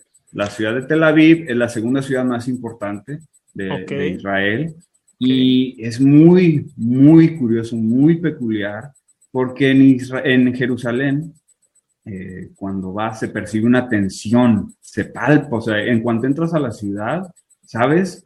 y, sientes su, su, esencia, su, alma de la ciudad es muy... Un respiro en, Jerusalén te cuenta historias de dos miles, tres mil, miles de años. Claro. Así te lo pongo. O sea, sabes que al ver los edificios, sabes que al ver los paisajes eh, históricos que se han mencionado en infinidad de documentos, te, llenan de, un, de, una esencia, de una emoción que no puedes experimentar en otros lugares, evidentemente. Y Tel Aviv eh, es una ciudad eh, mucho más eh, relajada, principalmente partiendo de que tenemos una playita aquí a un lado. pero sí, y entre Jerusalén y, Tel Aviv es una hora de, camino en, coche, en carro. Ok. Y es también muy peculiar porque Jerusalén se, percibe muy conservador, digamos. Ok. Y Tel Aviv es todo lo contrario. Todo lo contrario. Más muy liberal. Claro. Muy, muy secular porque hay mucha gente que ni siquiera eh, cree o tiene una religión en específico. Eh, entonces. Eh, son más radicales. Son más radicales en Jerusalén. sí, sí, digo, por responderte de manera muy simplista, te diría que ah, sí. ok, ok. Pero es que están también tratando de defender un punto de vista, ¿no? Ambos, ambos lados. Yo no me decanto ni para uno ni para otro. Sé que ambos tienen sus eh, motivos para hacerlo. Eh, pero en, Tel Aviv es mucho más relajado, mucho más relajado, se vive muy tranquilo. Entonces aquí estoy. Y, y te digo, es peculiar porque a una hora de distancia encuentras tantas diferencias. Este, y, no estoy diciendo que Tel Aviv sea, de que Jerusalén sea peligroso, no para nada, pero sí se percibe que hay un conflicto eh, vigente, que, hay, que, que, algo está pasando y que se están moviendo muchas piezas en ese sentido para tratar de, llegar a una solución o de buscar intereses, de mover intereses de un lado o del otro. Entonces, es eso quería, quería platicártelo. ¿sí? Cuando me ah, dicen, ¿qué sentiste con Israel? Pues es que no, te digo, si me mandaran a donde me mandaran, si fuera el país incluso el más peligroso, si fuera, no sé, donde, donde cualquier lugar que tú me digas, yo lo voy a tomar con gusto. Ya sabemos cómo soy y cómo lo tomo. Eh, pero la respuesta inicial fue, vámonos, no tengo ningún problema. Eh, Israel, Israel no es lo que se pinta en las noticias, incluso en el conflicto de ahora, eh, porque lo decía de manera de broma hace un ratito, oye, pues eh, no hay bombardeos, oye, no hay misiles, y, este, y pues resultó que sí. Pero incluso en este, en este conflicto, si te pones a leer los medios y los lees estando en México, a diferencia de que los leas estando aquí, sabes que hay cosas que no se están reflejando de una manera muy neutral o de una manera muy objetiva. Entonces, em, sí, sí, sí. Eso, eso te diría. Este, no, no me generó un conflicto, no me, no me dio miedo, no tuve resistencia al cambio, eh, no pensé en Israel diferente y quería conocer Medio Oriente. En, general. Como dices, Israel no solo con Palestina, la región es, extensa porque Israel es como si estuviera, como si fuera una islita porque está, los países que la rodean también tienen conflictos pues con, Israel. por la manera, no sé, después este, en otro momento lo platicaremos si gustas, la historia en que se dio el Estado de Israel, la creación del Estado de Israel hace 70 años y cómo llega a este lugar eh, donde se encontraba predominantemente la población musulmana o árabe en, general. Este, y, los países alrededor, pues obviamente no, no estuvieron de contentos en cómo se, cómo se hicieron las cosas. Claro. Eh, entonces, sí, Israel, eh, pero poco a poco creo que a través de ciertos este, gestiones se ha un poquito ganado más influencia. Ok. Este, Ahora, a ti, por ejemplo, eh, ¿cuándo llegaste a, Tel Aviv? Porque llegaste directamente a Tel Aviv. Ok. Sí. ¿En qué año llegaste? Llegué en noviembre de 2019. Eh, casi, casi en mera. O sea, meses antes de que iniciara la pandemia. Imagínate, ¿no? O sea, primero, tienes, primero llegas y obviamente pues no sabíamos en ese entonces, no sabíamos que esto se iba a descontrolar como se descontroló, este, a tal magnitud que llegó una pandemia, este, muy, muy grande a, nuestro, a nuestro mundo. Eh, pero llegas con un desconocimiento en ese sentido. Ahora, llega la pandemia a, Tel Aviv, llega la pandemia a Israel. ¿Cómo era tu día a día? ¿Qué, qué, qué? O sea, ¿cómo, cómo, cómo Heinzer eh, sobrevivió esa parte de la pandemia? Sí, y, platicarte un poco de la experiencia israelí también, creo que eh, se generalizó en todos los países de decir, oye, gente irresponsable que sale en México y no... Aquí también pasaba. No, no es oh, diferente. Yo creo que también en países europeos también era lo mismo. O sea, no, no estábamos preparados, ningún país estuvo. El caso de Suecia, que no supo cómo manejarlo en un principio. O sea, esa era algo novedoso para todos y que nos terminó impactando de la misma manera. Afortunadamente, y lo digo en comparación con México, Israel es un país con una población de 9 millones de personas. Entonces no estás hablando de los 120, 130 millones de personas que hay en México, es mucho más manejable. Eh, los controles, las, eh, la, aplicación de las vacunas, este, que Israel, sabrás, fue el líder mundial, fue el experimento, el conejillo de indias en todo el mundo y los resultados que dio pues, fueron súper exitosos. Pues. Sí, sí, sí. Eh, ya estamos creo que como el 60 o el 60%, si no me equivoco, de, la aplicación de la vacuna acá. Y el, los casos de los infectados en el día a día es 18, 15, y, y, los mismos se van recuperando. Entonces ya prácticamente se está por, por desaparecer, pero yo, no, yo nunca confío en eso. Creo que la, la, la pandemia debió dejarnos muchos aprendizajes de, de cuidado, de higiene personal, de cómo abordamos este, ciertos contactos personales con la gente, cómo nos etcétera, ¿no? Eh, y, pues sí, me tocó la experiencia cuando nada más había 100 casos diarios allá por marzo, se decidió cerrar todo eh, y yo empecé a trabajar desde casa. Y eso así fue hasta junio, que una reapertura gradual, pero nada más duró dos semanas porque otra vez el pico de contagio se elevó. Y otra vez la curva, la curva. Y nos volvimos a encerrar hasta diciembre. En enero, final de diciembre, empiezan a aplicar la vacuna. Empezamos ya con las dos dosis. Yo, por ejemplo, estoy vacunado con Pfizer desde febrero y los casos se vinieron abajo y ya prácticamente no está. Eh, pero la cuarentena, pues creo que nos dejó a todos muchas experiencias, muchas situaciones de, frustrantes. No, y, yo creo que no es el caso israelí, no, no, no es exclusivo de Israel. A todos nos pegó igual, estábamos encerrados igual, no podíamos hacer muchas cosas igual, pero al contrario, creo que hay que darle la vuelta y decir, ok, estando encerrado, ¿qué puedo hacer y cómo puedo seguir mejorando? Lo que hice, no sé si te lo platiqué en algún momento, eh, fue empezar a hacer yoga, por ejemplo, eh, porque sentía que estaba trabajando un momento de, ansiedad, una especie de, frustración y yoga, eh, no por el toque espiritual que pueda tener para muchas personas, sino más bien el beneficio físico, yo lo vi por ese lado simplemente. El desestrés. El simple hecho de, de estirarte, de respirar, de hacer ciertas posturas que no haces regularmente, eso te ayuda con la tranquilidad, este, inherentemente te ayuda acá también.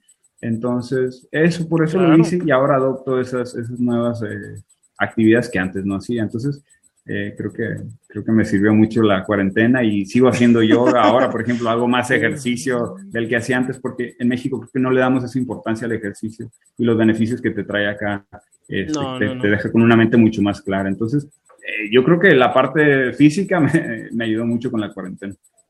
Ahora, nos, nos, pregunta Belén, ¿qué estabilidad da el hecho de que Israel es el país con mayor porcentaje de vacunación COVID y que tiene un 59% a nivel mundial? Ah, ¿Qué, estabilidad, ¿Qué estabilidad te da eso? No, esta pregunta nos hace Belén, Belén Montoya. Belén, Belén MF. Ok, Belén, muchas gracias. Sí, una pregunta que, que me han hecho bastante. Eh, pues, ¿qué, te puedo decir? Sí es una tranquilidad eh, muy marcada eh, de saber que Israel ha invertido enormes cantidades de dinero para asegurar toda esta cantidad de dosis que llegaran bien, que llegaran este, rápido. como, como les dije, Israel propuso ante las empresas de vacunación, ante, ante los laboratorios que desarrollaron la vacuna, ser el conejillo de indias y les vendieron esa idea y por eso fue que se hizo también, pero el gasto no fue menor, estamos hablando que Israel pagó mucho más de lo que paga, por ejemplo, México por una misma vacuna Pfizer. Entonces, eh, Israel hizo la inversión, hizo... Eh, el gobierno en, Israel creo que está muy bien... Em, la, estructura, la infraestructura del, sistema de salud en, Israel es muy moderno. Este, y eso también facilita muchas cosas. Evidentemente sí me da mucha tranquilidad, pero al mismo tiempo no es algo que pudiera estar, que nadie hubiera podido planear. Pues no puedo decir en, en diciembre de 2019 me voy a Israel porque sé que si algo llega a pasar, ellos la van a hacer de la mejor manera. No, ve el caso de Suecia y te lo repito, ve el caso de muchos otros países que han implementado medidas que eh, España, Italia, Francia. Italia, Italia, o sea, veíamos cuando empezó la pandemia veíamos como Italia, o sea, Italia veíamos yo, yo decía, no no no puedo creerlo. Pero sí, o sea, te escucho. Y no, entonces no lo puedes anticipar. Eh, eh, eh, y te repito, me siento afortunado de estar aquí, de haber coincidido en el país que invirtió más en eso, pero si hubiera estado en otro país que, que, no invierte tanto en, esa, en esas iniciativas, pues también creo que hubiera estado tranquilo, más preocupado por mi familia que otra cosa, pero tranquilo de que pues muchas cosas están fuera de nuestro control. Yo no puedo decirle a, cualquier gobernante, oye, tráeme todas las vacunas del mundo. No se puede hacer mucho a veces. Y te queda estar, te, toca estar tranquilo, te toca seguir las recomendaciones, cuidarte y no hay de otra. honestamente, en ciertos este, eventos, ciertas situaciones hay que eh, no estresarnos por lo que está fuera de nuestro control, porque entonces nos volvemos locos. Eh, pero sí, la estabilidad estuvo y creo que creo que me siento muy afortunado. Para resumir la, pregunta, Belén, muchas gracias. Ok, gracias, Belén. Eh, Charlie Espinosa nos, nos, pregunta, ¿cómo es el trato hacia la mujer entre las, dos entre las diferentes culturas que hay ahí? Por ejemplo, vemos que nos platicabas, por ejemplo, en, tú vives en Tel Aviv. ¿No? Tú vives en Tel Aviv, pero has viajado a Jerusalén, has estado en Jerusalén, has visto por ejemplo, la cultura, cómo, cómo es la cultura en Jerusalén. Decías tú que hay una diferencia de culturas eh, muy predominante entre una y otra. O sea, es como eh, una, a lo mejor, decías tú, a lo mejor una es muy conservadora, a lo mejor la otra es un poco más liberal. este, pero, por ejemplo, entre esas dos culturas, ¿cómo es, cómo es el, el trato hacia... Porque digo, nos hablan de, países eh, como Israel, eh, Emiratos Árabes o algunos otros que están en eh, que, son parte de Arabia o parte del, Medio Oriente, ¿sí? Donde la cultura es a lo mejor con cuestión de ciertos puntos en específico un poquito diferente a lo que nosotros conocemos, ¿no?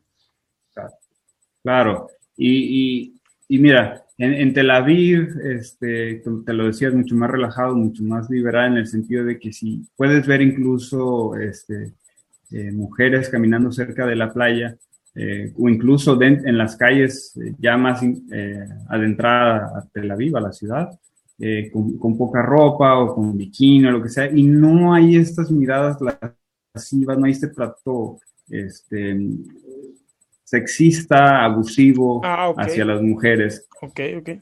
Puede presentarse, evidentemente sí, o sea, todas las ciudades son grandes, hay mucha gente y puede pasar, pero creo que en, en, promedio no, no, me ha tocado ver y yo creo que aprecio mucho, disfruto mucho esa parte, eh, porque sé que, que, que, todos debemos, este, todos merecemos respeto independientemente de cómo te vistas, en qué momento salgas, si sales muy noche, si sales muy temprano, con, si sales con amigas, si sales solo, o sea, no creo que eso sea algún pretexto ni para, ni para echar culpas a la víctima, que finalmente pues, eh, no cabe. Entonces, esa parte aquí en Tel Aviv yo la admiro mucho. Y en Jerusalén voy a extender un poco mi respuesta y no diría, no es nada más Jerusalén porque es Jerusalén. Eh, yo dividiría mi respuesta para decir que también tanto en el mundo judío como en el mundo musulmán. Ok. El trato puede ser eh, muy tradicional en el sentido de que las mujeres tienen asignados roles muy marcados y además su vestimenta, eh, eh, su vestimenta, este, ¿cómo se llama?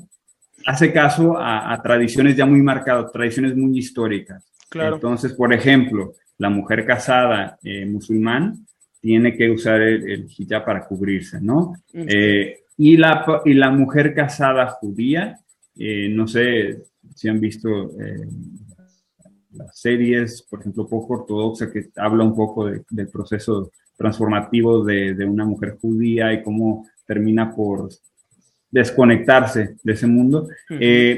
se, muchas, muchas, de ellas se rapan la cabeza y se ponen una peluca. Eh, entonces eso también es como una, una, muestra de que la persona, de que la mujer está casada. Entonces creo que los roles son mucho más tradicionales, no estoy diciendo que uno sea mejor que otro, evidentemente todos tenemos nuestras creencias claro. y son muy válidas, yo las respeto todas, eh, yo no tengo ningún inconveniente con eso, pero pues por ejemplo una mujer judía eh, tradicional ortodoxa, no podría evidentemente andar en bikini por calles, porque no es porque la gente lo vaya la vaya a tratar mal, sino porque su propia por la este, tradición. cultura así lo, así lo dicta, ¿no? Y de la misma manera, alguien que es este, muy liberal, una mujer que, que, que, que anda por la calle libremente y disfrutando del día, pues tampoco va a perseguir este, tradiciones eh, ortodoxas judías, ¿no? Entonces, es, es digo, pero sí, sí he notado en ciertos momentos a veces este, roles muy tradicionales y quizás hasta un poco, no, un poco, er, actitudes machistas en las partes conservadoras. Claro. Eh, sí, que, que, que, toca, por ejemplo, base con lo que tú mencionabas de Arabia Saudita, que también se ha visto en las noticias, cómo se restringe el acceso a ciertos derechos que, deberían tener que en México, por ejemplo, sí las tienen, algunas cosas y otras cosas. Ahora, te toca a ti lo de la pandemia. Eh, casi, casi llegas a, a, Israel, digo, por hablar del país, no por hablar de la ciudad directamente donde vives. Bueno, llegas a Tel Aviv, en Israel, te toca la pandemia, te toca todo este borullo total, ¿no? Sí. Y poquito después que ya vas viendo más o menos, digo, eh, no sé, eh, qué tanto esté lo de, digo, hemos visto que todo el tiempo hay conflicto bélico en, Israel. Es como que ya muy marcado eso, que siempre, siempre lo hay. Pero vimos como eh, meses atrás fue muy, o sea, muy marcado ya, ¿no? O sea, fue como, fue como, como que estalló algo más allá, ¿no? O no sé si me doy a entender.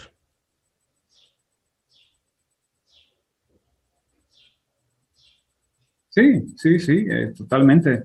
Eh, estos, y, no es nuevo, no es novedad tampoco. Eh, este tipo de conflictos ya se habían presentado antes, ha habido eventos muy marcados en, la historia del conflicto entre Israel y, Palestina, y este finalmente es uno más de ellos. Entonces, si tú preguntaras a la población israelí, tampoco es que se sacó, se asustó en demasía de lo que estaba sucediendo, porque finalmente como que ya es parte de la historia de cada que, día. ha que, ha definido al país, al crecimiento de ambos países, a la relación que se tiene entre ellos, como que ya es algo. Lo novedoso de este, en esta ocasión es que eh, se llegaron a lanzar eh, misiles que antes no llegaban a la ciudad de Tel Aviv, por ejemplo, desde el sur, Ah, desde Gaza. ok, Eh, ok, fi- ok. Finalmente está el, el domo de hierro, que no sé si lo Sí. conozcas, que es el sistema de defensa. El que sistema de defensa. los misiles en el aire.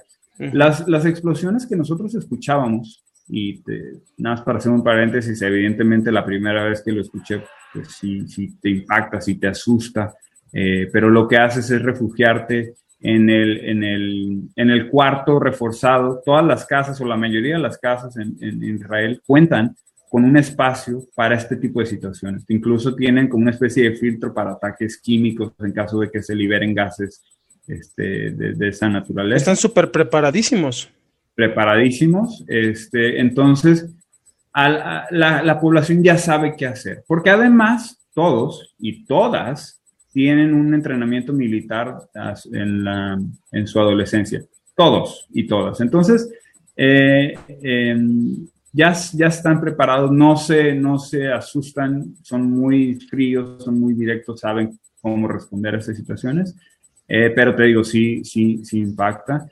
Y esto, pues, eh, lo del conflicto, yo no busco situarme ni en uno ni otro. Sí siento que hay a veces eh, situaciones muy, muy marcadas que me dirían, no, pues no puede ser, Israel, no puedes hacer esto. Y de otro lado también digo, oye, Palestina, pues tampoco estás ayudando. Eh, Entonces, es, es, es muy, muy complejo y yo invitaría a quienes nos escuchan, a quienes nos ven, a, a ver los dos lados. Este, creo que nosotros estamos en México mucho más acostumbrados a una visión occidental de las, de las noticias. Esto quiere decir del lado israelí, por decirlo de alguna manera, de esta cultura estadounidense eh, que, nos, que nos llega de tan cerca porque lo tenemos ahí también como vecino. Eh, y no tanto de la parte oriental, de la parte este, árabe o musulmana en este caso. Entonces, yo invitaría, no estoy diciendo, no estoy decantando por ningún lado, simplemente decir que hay que informarse en ambos lados, como Claro. lo dije hace rato, y a partir de eso emitir el juicio. Este, pero esto, el conflicto es simplemente respuesta, por ejemplo, Israel, eh, lo- no sé si leíste, viste los reportajes, eh, estaban desalojando personas eh, árabes o musulmanes de sus viviendas en Ah. territorios palestinos. Eh, Gaza dijo, óyeme, ¿qué estás haciendo? Te, te estoy una- dando una advertencia, deja de hacerlo o te voy a empezar a atacar. Eh. Israel, Israel continuó esos esfuerzos porque pues ambos lados tienen sus motivos, tienen sus razones, Israel continuó y al continuar... Cada entonces, quien busca viene- tener la razón. Sí, y la verdad es que a veces eh, pues eso no, No termina por resolver nada, ¿no? No ayuda mucho. Eh, y entonces Gaza dijo, pues, no, no me hiciste caso, no me escuchaste, ahí te van cantidad de misiles que nunca se habían enviado en, en esa proporción, creo que fueron tres mil y tantos misiles durante 12 días. ¡Wow! Entonces, sí, sí. Eh, y nada, o sea, en, en Israel hubo 10 muertos, si no me equivoco, y en Palestina unos, ¿qué te gusta? 300 y tantos o 200 y algo. Pues hay una especie de disparidad también, eh, pero porque la infraestructura de uno y de otro, pues no, no se compara. Claro, Este, claro. te digo, ellos no tienen sistema de defensa aéreo, no tienen eh, refugio en sus casas. Eh, pero bueno, esa es, esa es la situación. Y yo sí me asusté al principio, pero después te digo, estaba fuera de mi control. Lo único que hago es refugiarme en el, en el cuarto y ya, Ya- esperar y- que, que suceda.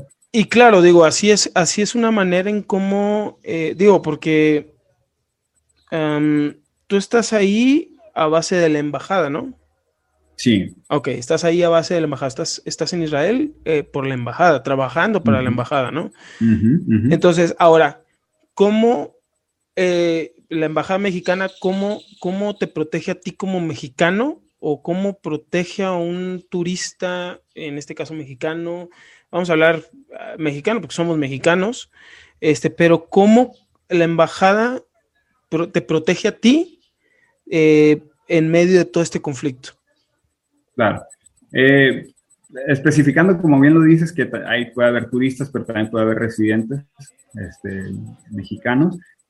Cuando vía, antes de hacer cualquier viaje, la recomendación siempre es, pues, infórmate un poco del destino, cómo está la situación, cómo llegas, y más ahora en, en tiempos COVID, que debes saber las pruebas PCR y bla, bla, bla. Claro. Eh, pero siempre la recomendación general es informarte de la situación, saber a dónde vienes, saber qué está pasando y cómo este, reaccionar en caso de que lo necesitaras. Para eso, la SRE, la Secretaría de Relaciones Exteriores, tiene un portal que se llama la Guía del Viajero, ahí lo puedes encontrar en internet, que te muestra todas las especificaciones, requisitos de viaje, requisitos de entrada, costumbres, eh, moneda local, etcétera, eh, para que escojas el país de tu destino, eh, tu destino, y, veas esos datos. Eso por un, como preámbulo, como prerequisito. Dos, hay un sistema de registro de mexicanos que, por ejemplo, si tú vas a viajar a Israel, Tú entras al, al CIRME, que se llama Sistema de Registro Mexicano, CIRME, eh, y pones tus datos, vas a decir, voy a estar de tal fecha a tal fecha, aquí están mis datos de contacto, y nosotros así nos podemos nutrir de esa información en caso de que sea desastres naturales, conflictos como el que vimos hace un poco, eh, eh, accidentes de, no sé, de tránsito, gente que se queda atorada en el aeropuerto por la documentación migratoria no es suficiente o no les satisface a las autoridades locales, etcétera. Entonces, ya a través de ese sistema de registro nosotros sabemos quiénes están en tránsito y cómo podemos ayudarlos. Eh, tenemos también una línea de protección, todas las embajadas y consulados la tienes, un teléfono de emergencia que en caso de situaciones así se pueden comunicar 24 horas y nosotros estamos para atender en, casos que, que, nos permita este, ayudarles, ¿no? Eh, entonces, es eso, creo que son los tres tres maneras. Hay, eh, en, casos muy específicos, por ejemplo, ayudar a repatriaciones a México. Ok, eh, sí, sí, sí. Traslado de restos cuando la situación se complicó y no se logró una, pues, o una enfermedad de, de la persona y que la familia quiere regresar a México. Entonces, hay, hay muchas opciones dependiendo de la situación que se trate. ¿no? Se presentan muchos casos, pero estamos 24 eh, horas en nuestro teléfono de emergencia. Yo te diría que esa es la más rápida si tuvieras un problema. Ah, ok. Este, pues veo que sí están, eh, en ese sentido, están, están eh, preparados para cualquier, cualquier inconveniente. Digo, digo, no es para, no es para menos, creo yo, ¿no? Por la, cuestión. Digo, y al final de cuentas, eh, pienso yo que en el, en el, país en el que estés, yo creo que la embajada tiene que tener siempre en mente la, la cuestión de, de, ese tipo de protección o de ese tipo de cuidado, ¿no? Claro. Ahora, estás ahorita en Tel Aviv, estás ahorita en Israel, ya, ya vimos todo ese, ese, punto, ya vimos todo el trasfondo, ya vimos todo el trayecto. ¿Qué sigue? ¿Hacia dónde vas? ¿Qué, ¿Cuál es el siguiente paso? ¿Te piensas quedar ahí en Israel? Eh, ¿Vas a dar algún otro paso? ¿O, qué, qué, sigue para Heinzer? ¿Qué sigue? Sí, mira, curioso que lo menciones. Eh, otra, característica del, servicio exterior es que para dar una especie de, frescura, y te lo mencionaba hace un momento, se, rota el personal, se rota el personal, el personal diplomático, el personal administrativo constantemente. Eh, para dar, este, también colocar a gente preparada, gente especializada, por ejemplo, oye, yo hablo tailandés, por decirte algo, se toma en cuenta tu perfil, se toma en cuenta los, la preparación académica, los, idiomas que domines, eh, tus necesidades personales y, que eso te permita a ti desarrollar un mejor trabajo. Entonces, por eso se da la rotación. Cada año, cada dos años sale un programa de rotación. Este año yo salí convocado eh, y al principio puedes decir, ¿sabes qué? Yo me quiero quedar un año más o, o sí, mándame a donde quieras enviarme eh, yo pedí quedarme en Israel cuando vi mi nombre en la lista. Eh, y, finalmente, por cuestiones del servicio, por necesidades de la Secretaría, no se logró. Y me dicen, escoge, escoge una opción que te llame la atención, que puedas este, desempeñar en estos momentos. y de las opciones disponibles, eh, escojo Indonesia, entre otras, y, y, terminan este, anunciándome hace poco, hace un par de semanas, que, que, sí, en efecto me han dado Indonesia, entonces en fechas próximas estaré viajando. Este, ahora nos vamos a Indonesia, cerramos un ciclo aquí y nos vamos para allá. Un idioma totalmente diferente. o sea, porque digo, o sea, al final de cuentas, eh, vemos, eh, has, has, has transcurrido en el tiempo que has, que has viajado, que has este, tenido en este trabajo y que has visitado diferentes partes del mundo. Eh, el idioma, el, ahora sí que el, idioma ha sido algo muy, muy marcado. Digo, te fuiste a Estados Unidos, sabes hablar inglés, lo hablas muy fluido. Creo que eh, tu, inglés es muy, muy bueno. Ah, pero después te vas a Panamá, que pues hablan el español, que es un español latino, digo, es muy, eh, no, es difícil, vaya. Eh, pero después te vas a, a, a, Escocia, donde es un inglés, pero con un acento bien rarísimo. Ahora sí que vamos a decirle que es el inglés norteño. Ah. no, Es el inglés. es el inglés norteño. después. Tenías que sacar algo. Entonces, ya después te, te, vas a Israel, que obviamente, digo, ahí en Tel Aviv, creo, digo, tienen que hablar el inglés. Es, es o sea se me da ilógico pensar que en Tel Aviv no hablen inglés. Entonces creo que te ha ayudado mucho esa parte de, del inglés. Pero ahora vas a Indonesia, bro. O sea, eh, digo, más que uno, pienso yo que debe haber gente que hable inglés. Pero, wow, o sea, la, la, el, el, ¿cómo se llama? ¿Cómo se dice esta palabra? El la, la matice, el matiz de, culturas de cada, de cada lugar donde has estado. O sea, no manches, bro, o sea, es impresionante. O sea, y creo que ir a Indonesia, digo, a mí lo personal me gustaría, te digo, visitarlo como, como de vacaciones, pero no, o sea, no, no, no, como, no como para estar ahí todo el tiempo. Digo, me muero. De, si de por sí no sé hablar tan bien español, imagínate, ¿no? O sea, o sea así se me, se me.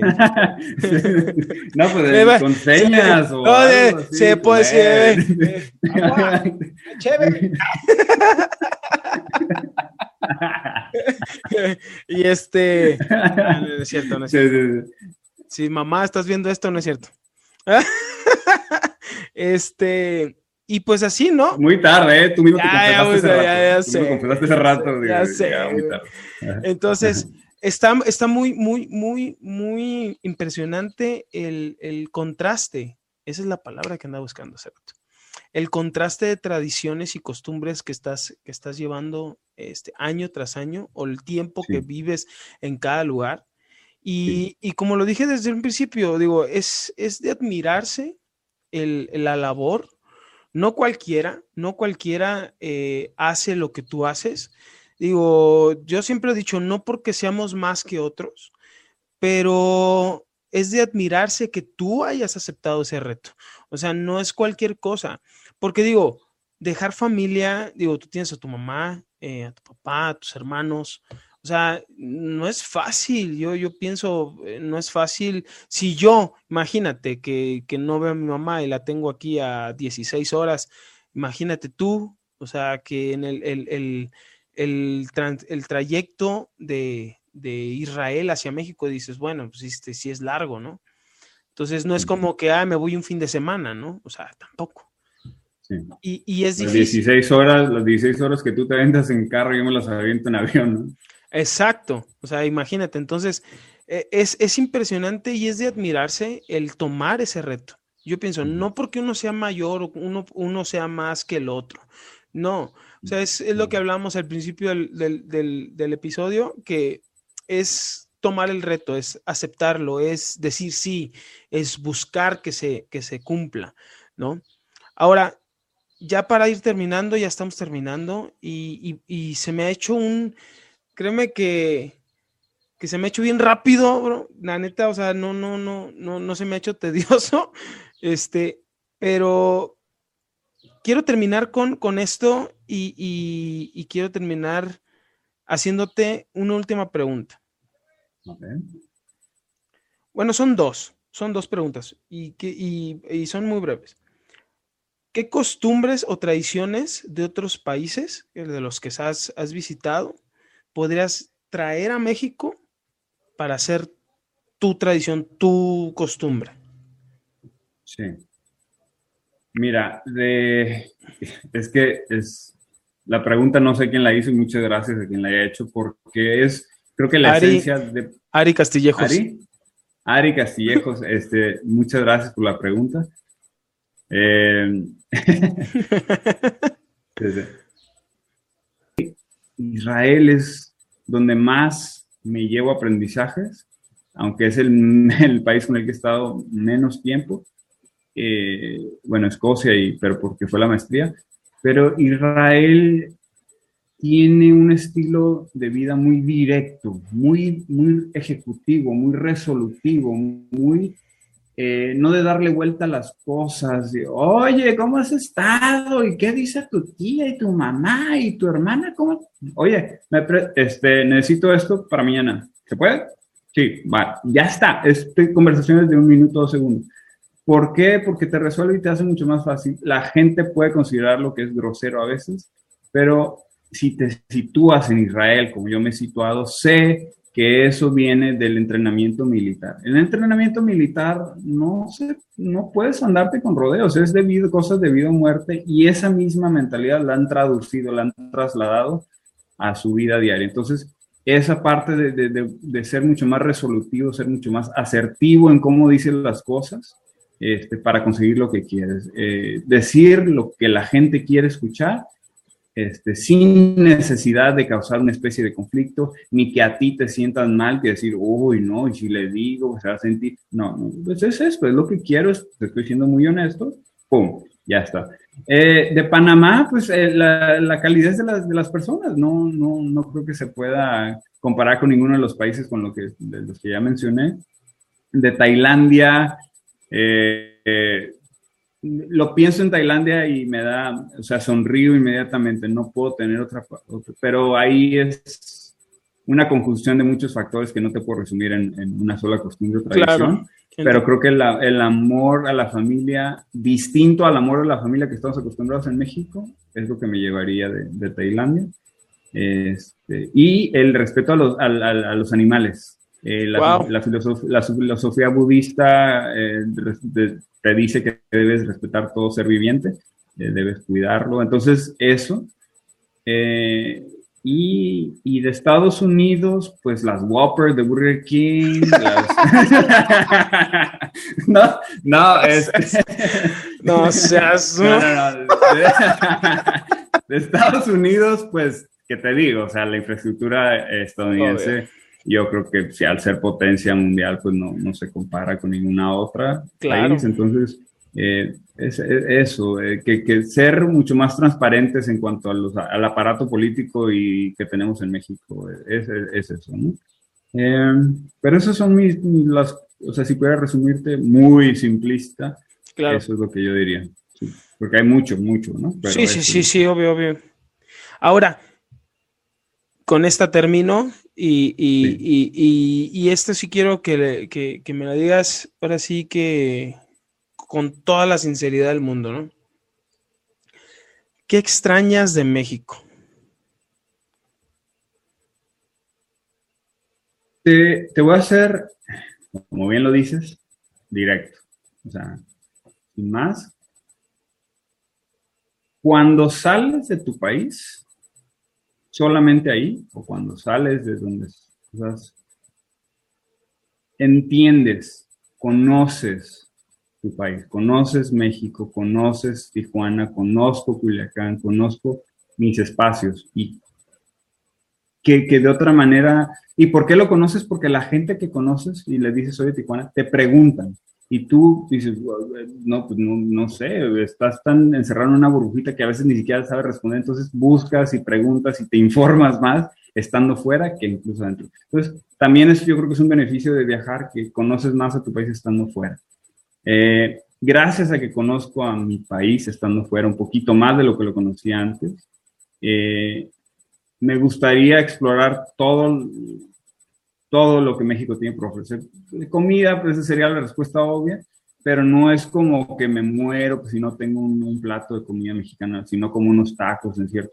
No me, no me, cuando voy, evidentemente me atasco y subo como 5 o 10 kilos, pero pues estando fuera, este, no, no, no, no la extraño como tal, así. Eh, y creo que una clave para ser parte del servicio exterior o, o tener esta vida este, nómada, eh, creo que es un poco el, el, ¿cómo se llama? Cuando te desconectas, cuando no tienes ese, esta dependencia, no tienes un lugar, no tienes, no, no tienes una raíz fija, sino que estás en constante movimiento. O sea, es una, no, no, no recuerdo la palabra, pero es eso, creo que es clave, porque de, de, lo contrario, estarías sufriendo todo el tiempo, estarías extrañando, estarías este, sintiendo melancólico, nostálgico, y, y, lo puedes hacer, y obviamente nos pasa todo, natural este, extrañar eh, el espacio y la gente con la que conviviste mucho tiempo, pero también es entender que siempre los puedes ver eh, después de cierto tiempo y que siempre van a estar para ahí, la gente que importa va a estar ahí, una llamadita y van a estar ahí, o sea,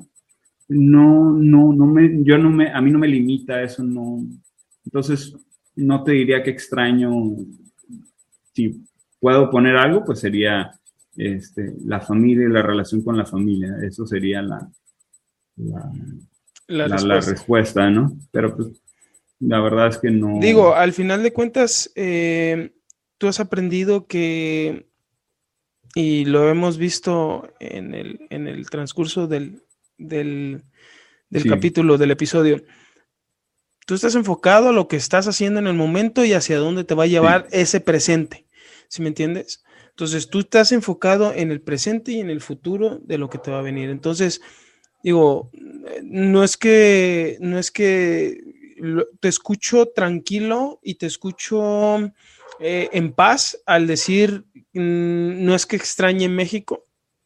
O sea, no, porque estoy viviendo el presente para ver hacia, hacia mi futuro. Y eso es lo que yo quiero. Y ese enfoque creo que es muy importante.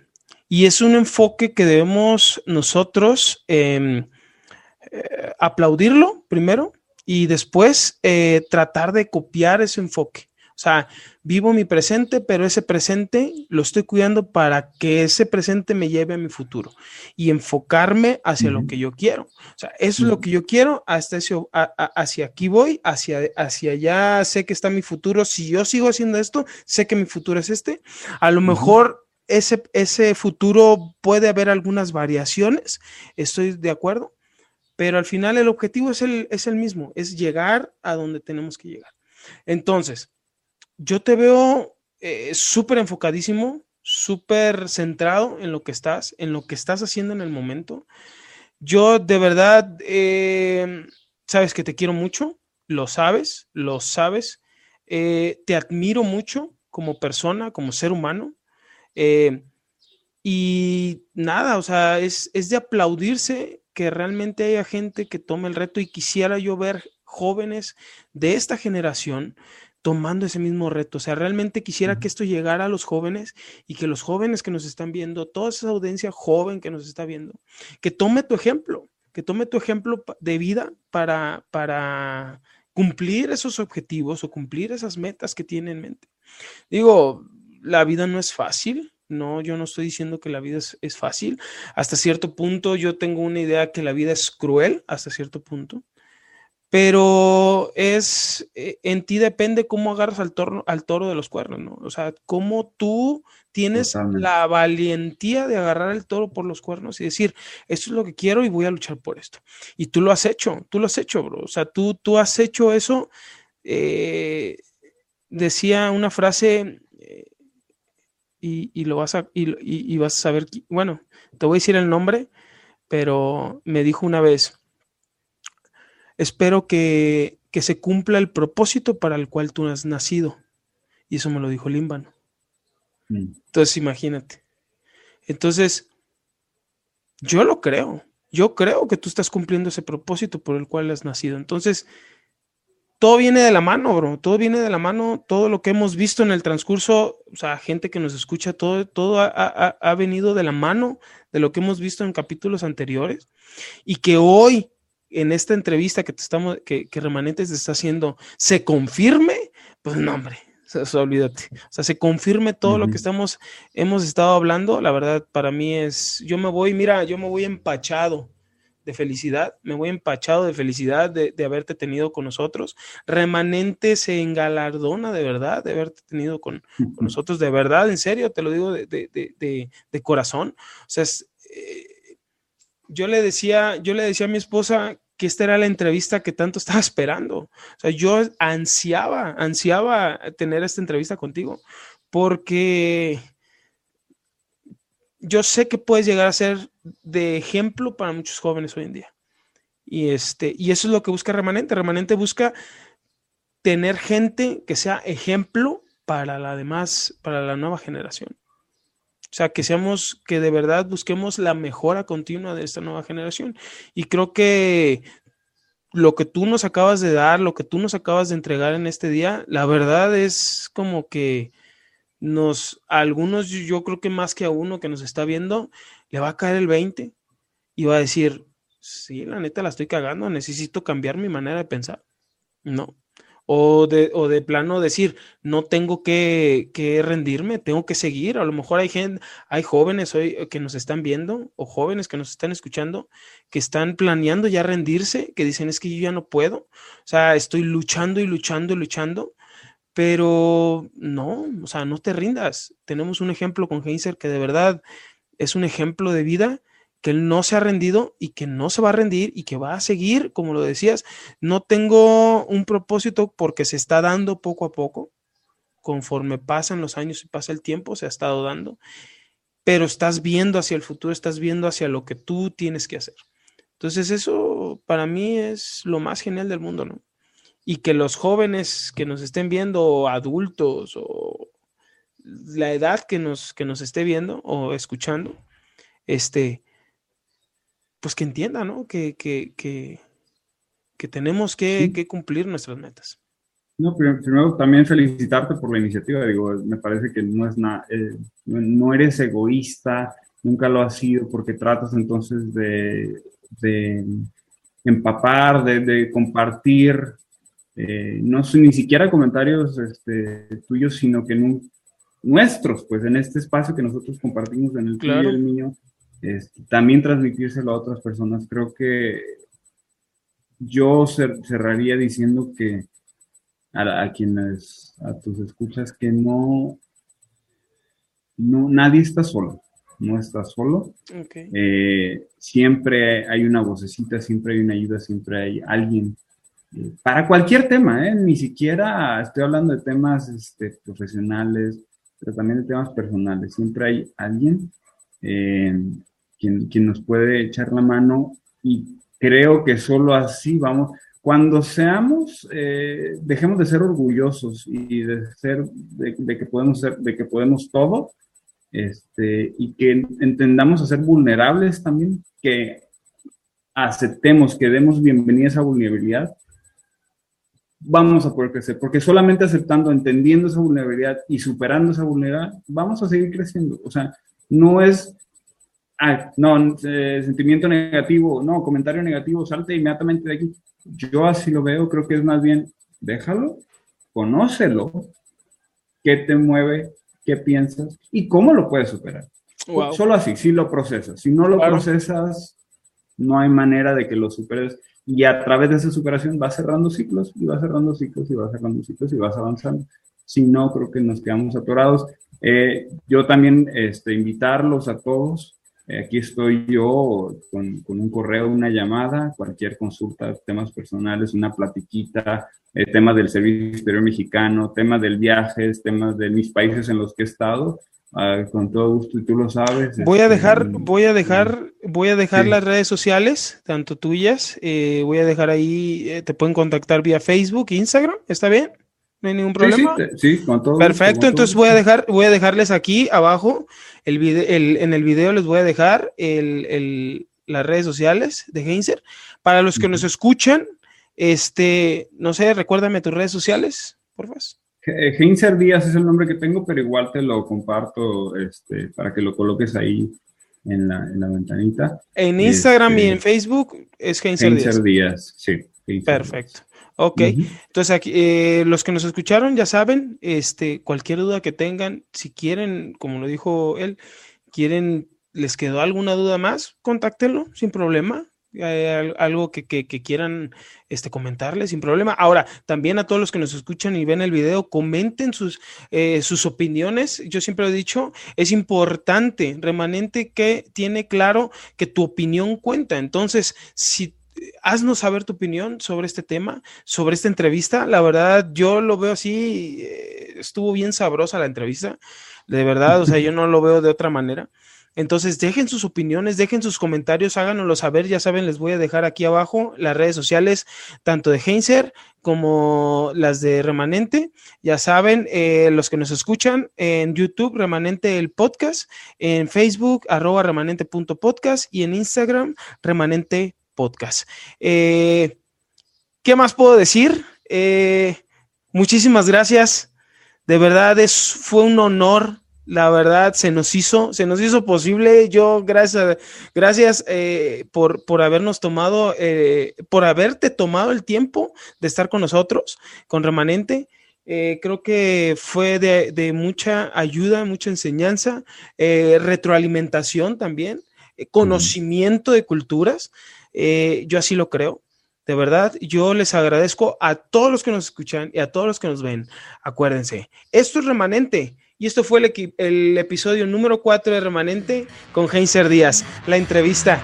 Hasta luego, cuídense.